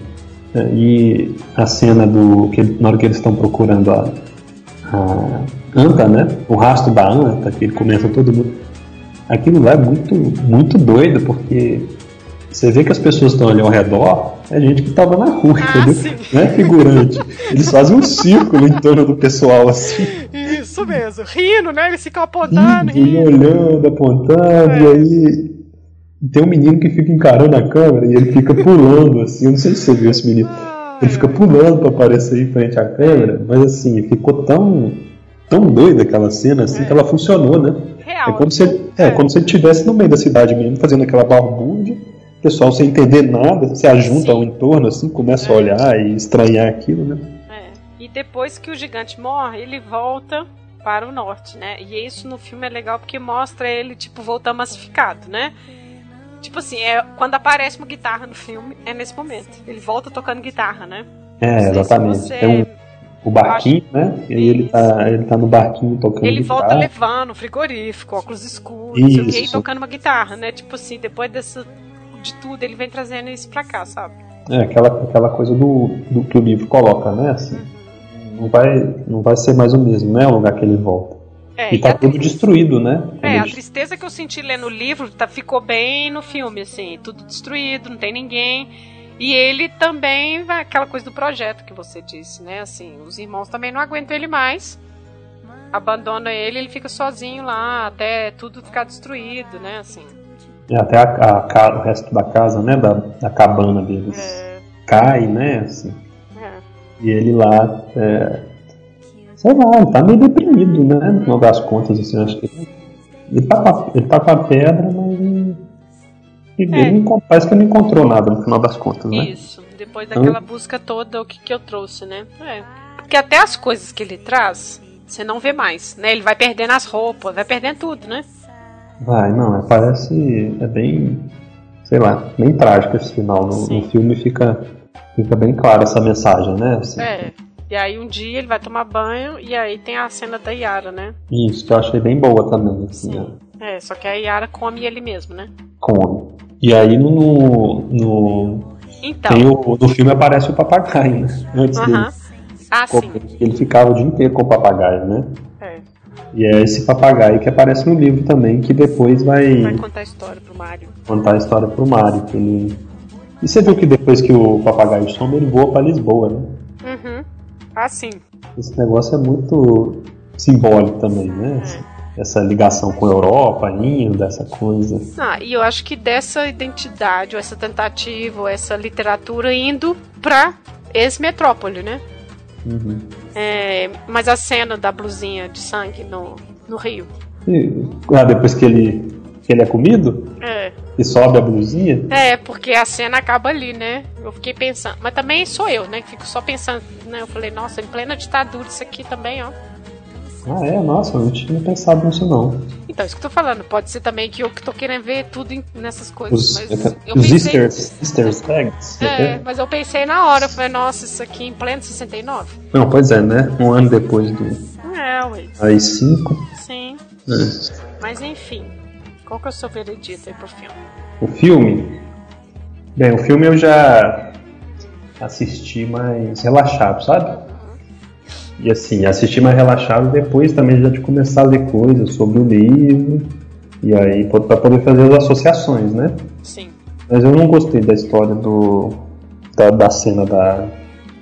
Da, guerre- da guerreira da Si, né? Sendo estuprada, mas do, do modo geral eu achei que a adaptação foi muito, muito inteligente, sabe? Nossa. Agora, eu acho o seguinte, quem não leu o livro, talvez não pescasse metade das referências lá, sabe? É, e achar uma coisa só surreal, assim, meio cômica ou caricata, sabe? Uma coisa assim, sem entender o propósito da coisa. Sim. A não ser que isso fosse acompanhado de discussões e, e a pessoa se interessasse, né? Ler críticas e não sei o que lá. Ou buscar a origem daquilo. Mas se a pessoa visse só o filme, ela não, não ia capturar essa essência, né? Do que, era o propósito do, do Macunaíma. Sim. Mas assim, é muito, muito divertido o filme. A, a cena inicial da- do nascimento eu não vou esquecer jamais. Nossa, o Grande Hotel é ótimo. As caras que ele faz, ele é muito bom. Nossa, ele é muito bom, assim, muito natural a interpretação dele, né? Ele, sei lá, muito expressivo. Sim. Então, pra mim, o filme ganha nisso aí, assim, a. a sei, eu me diverti com o filme, assim, no final das contas. A trilha sonora eu gostei bastante também, é, É. de, de todas elas. Mas fiquei- ainda fiquei com alguns, com algumas perguntas sobre o filme, assim. Mesmo jeito que eu fiquei com o livro, né?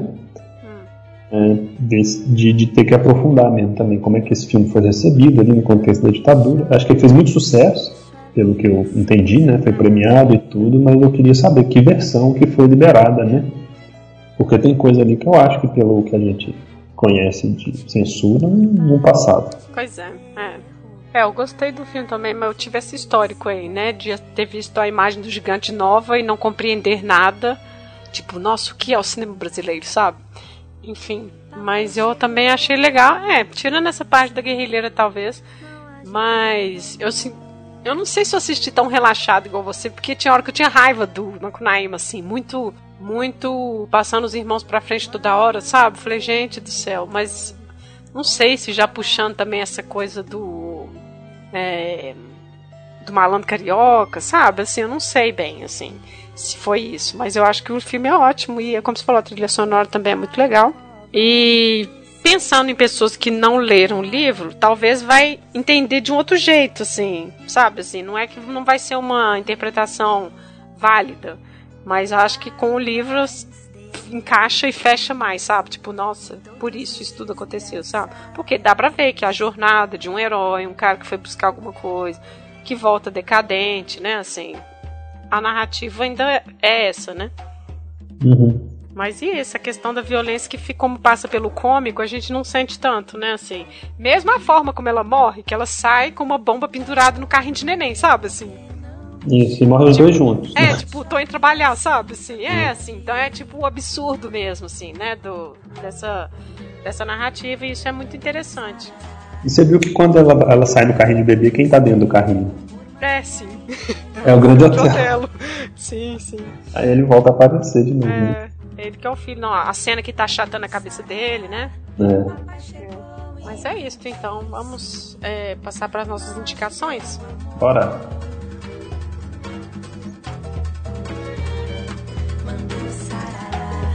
Mamãe veio e me botou um colar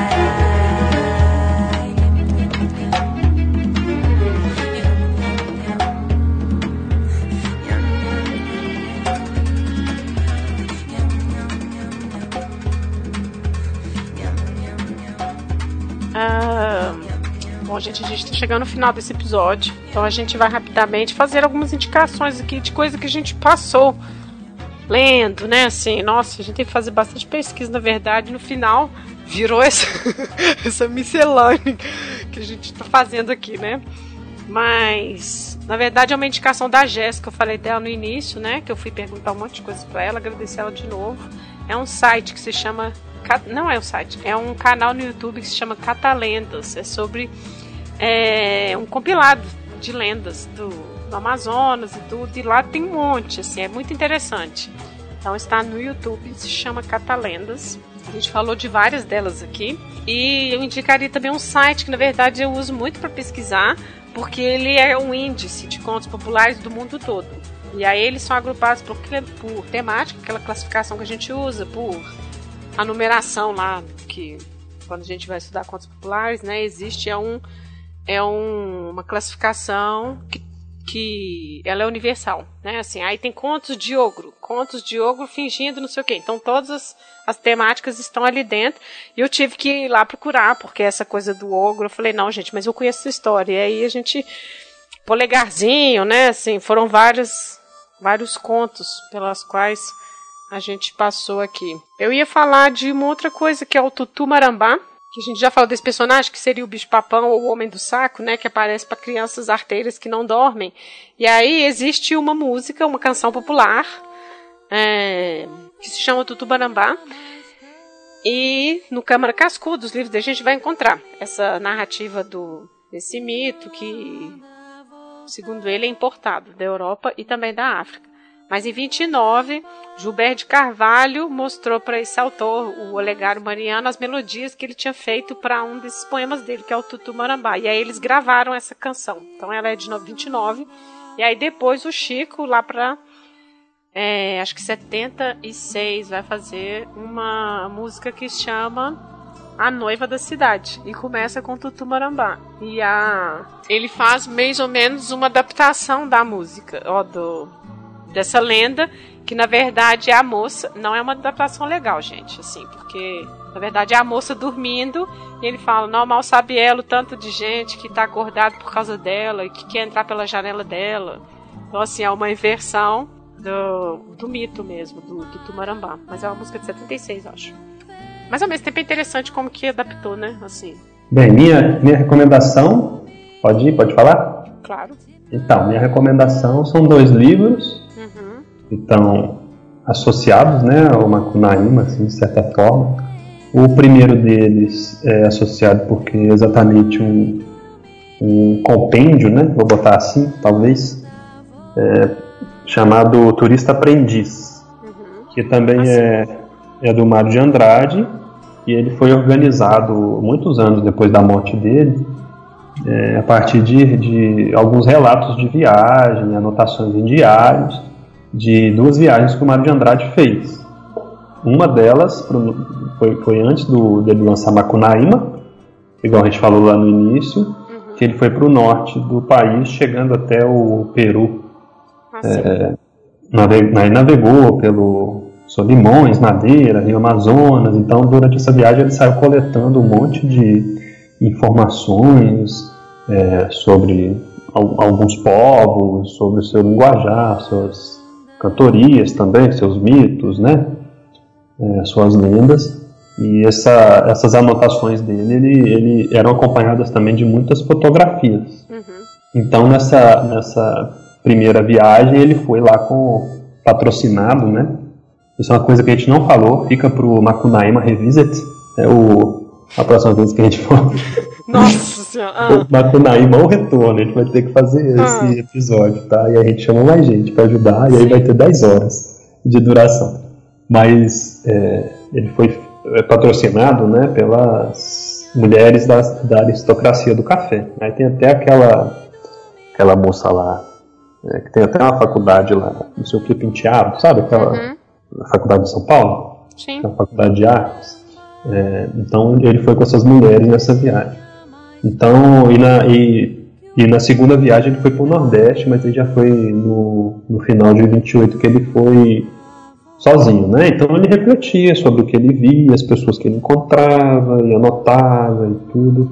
Então ele é um livro bem interessante, porque essa coisa de relato de viagem, pelo menos para mim, né? Uhum, eu acho muito rico, assim, ainda mais a capacidade dele de, de registrar as coisas e a organização dele dos registros fotográficos. Então é muito é muito legal, né? É um retrato é. mesmo é. do, dessa, dessas culturas, dessas manifestações culturais que ele encontrava. Então, por isso que eu indico, está disponível em PDF é, no site do IFAM, se você puder colocar o link, Colocar que foi um, uma edição, uma reedição, né? Uhum. Ele foi lançado em 76 a primeira vez, mas numa reedição agora, no, quando completou 70 anos da morte do Mário, com o Instituto, Instituto de Estudos Brasileiros lá da USP.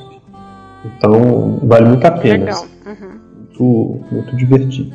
E o outro, que aí se relaciona com Macunaíma, porque ele também tem o objetivo assim de sintetizar o que, que é o, o brasileiro, né? O que é. que é a nossa formação, o que, que é a nossa é, cultura. É um livro bem denso, assim, eu já é, tenho muita vontade de, de conversar aqui, convencer a, é. a Lívia para colocar ele no, no podcast, mas ele ainda não tem adaptações para a gente fazer isso. É. Mas ele é meio como se fosse um épico também. Uhum. Ele, ele passa por 400 anos de história do, do Brasil, começa lá na Batalha dos Guararapes, que um, des, um herói anônimo dessa batalha, ele morreu na batalha. Uhum. E aí ele tem uma alma, que o, o João Baldo Ribeiro, que é o autor, ele, ele chama de alminha. Sim. E essa alminha vai reencarnando durante vários períodos históricos, né? Sim. Do Brasil. E assim, para mim isso é fantástico. É. Envolve é, fatos históricos mesmo é, relevantes, né? Assim, para a história do país, conflitos e tudo. E ao mesmo tempo ele vai, essa alminha vai é, reencarnando, né, em personagens de todo tipo. Ou vai encarnando? encarnando. Bom, aí as teorias espíritas nos explicam. Não, né? não teoria espírita. Tô pensando se é a alminha brasileira, né? Vai encarnar ah. e vai pegando para si coisas, sabe? Isso, aí ele, é. é, tem uma série de personagens negros, índios, portugueses, holandeses. É. E, e tem muito essa questão da violência, porque a gente tem essa impressão, né, que o Brasil não tem violência na sua história, mas tem violência, tem escravização, é, devassidão, tem hipocrisia, tem um jeitinho brasileiro, é. então várias formas. É. Mas o mais legal do livro, é, que fala né, dessa, dessa construção também, né, dessa brasilidade aí, é, porque o personagem principal é o povo brasileiro mesmo em todas as suas vertentes, é a crítica à elite, né? Uhum. Que a elite é a promotora dessa violência e a elite engana, a elite mente. Não se reconhece, né, nessa identidade, Isso. nessa alminha. E a elite, ela constrói a sua existência enquanto elite através de fraudes, uhum.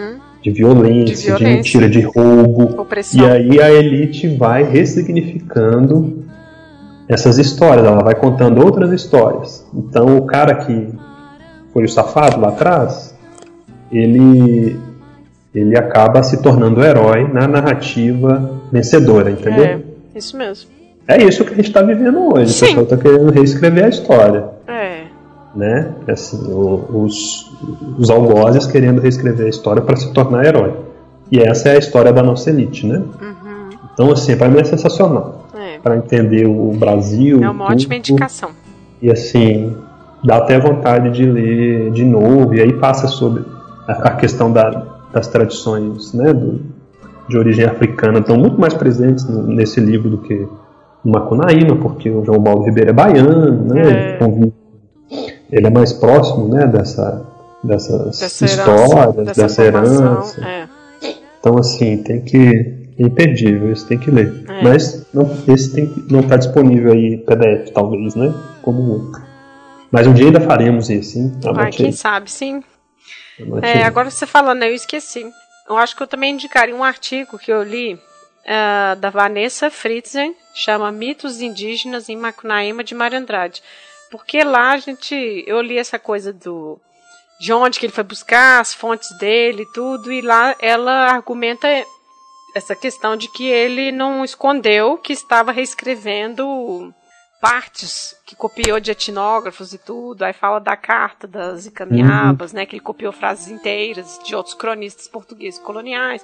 Então, ela vai trabalhar algumas dessas coisas. É um artigo de 2013.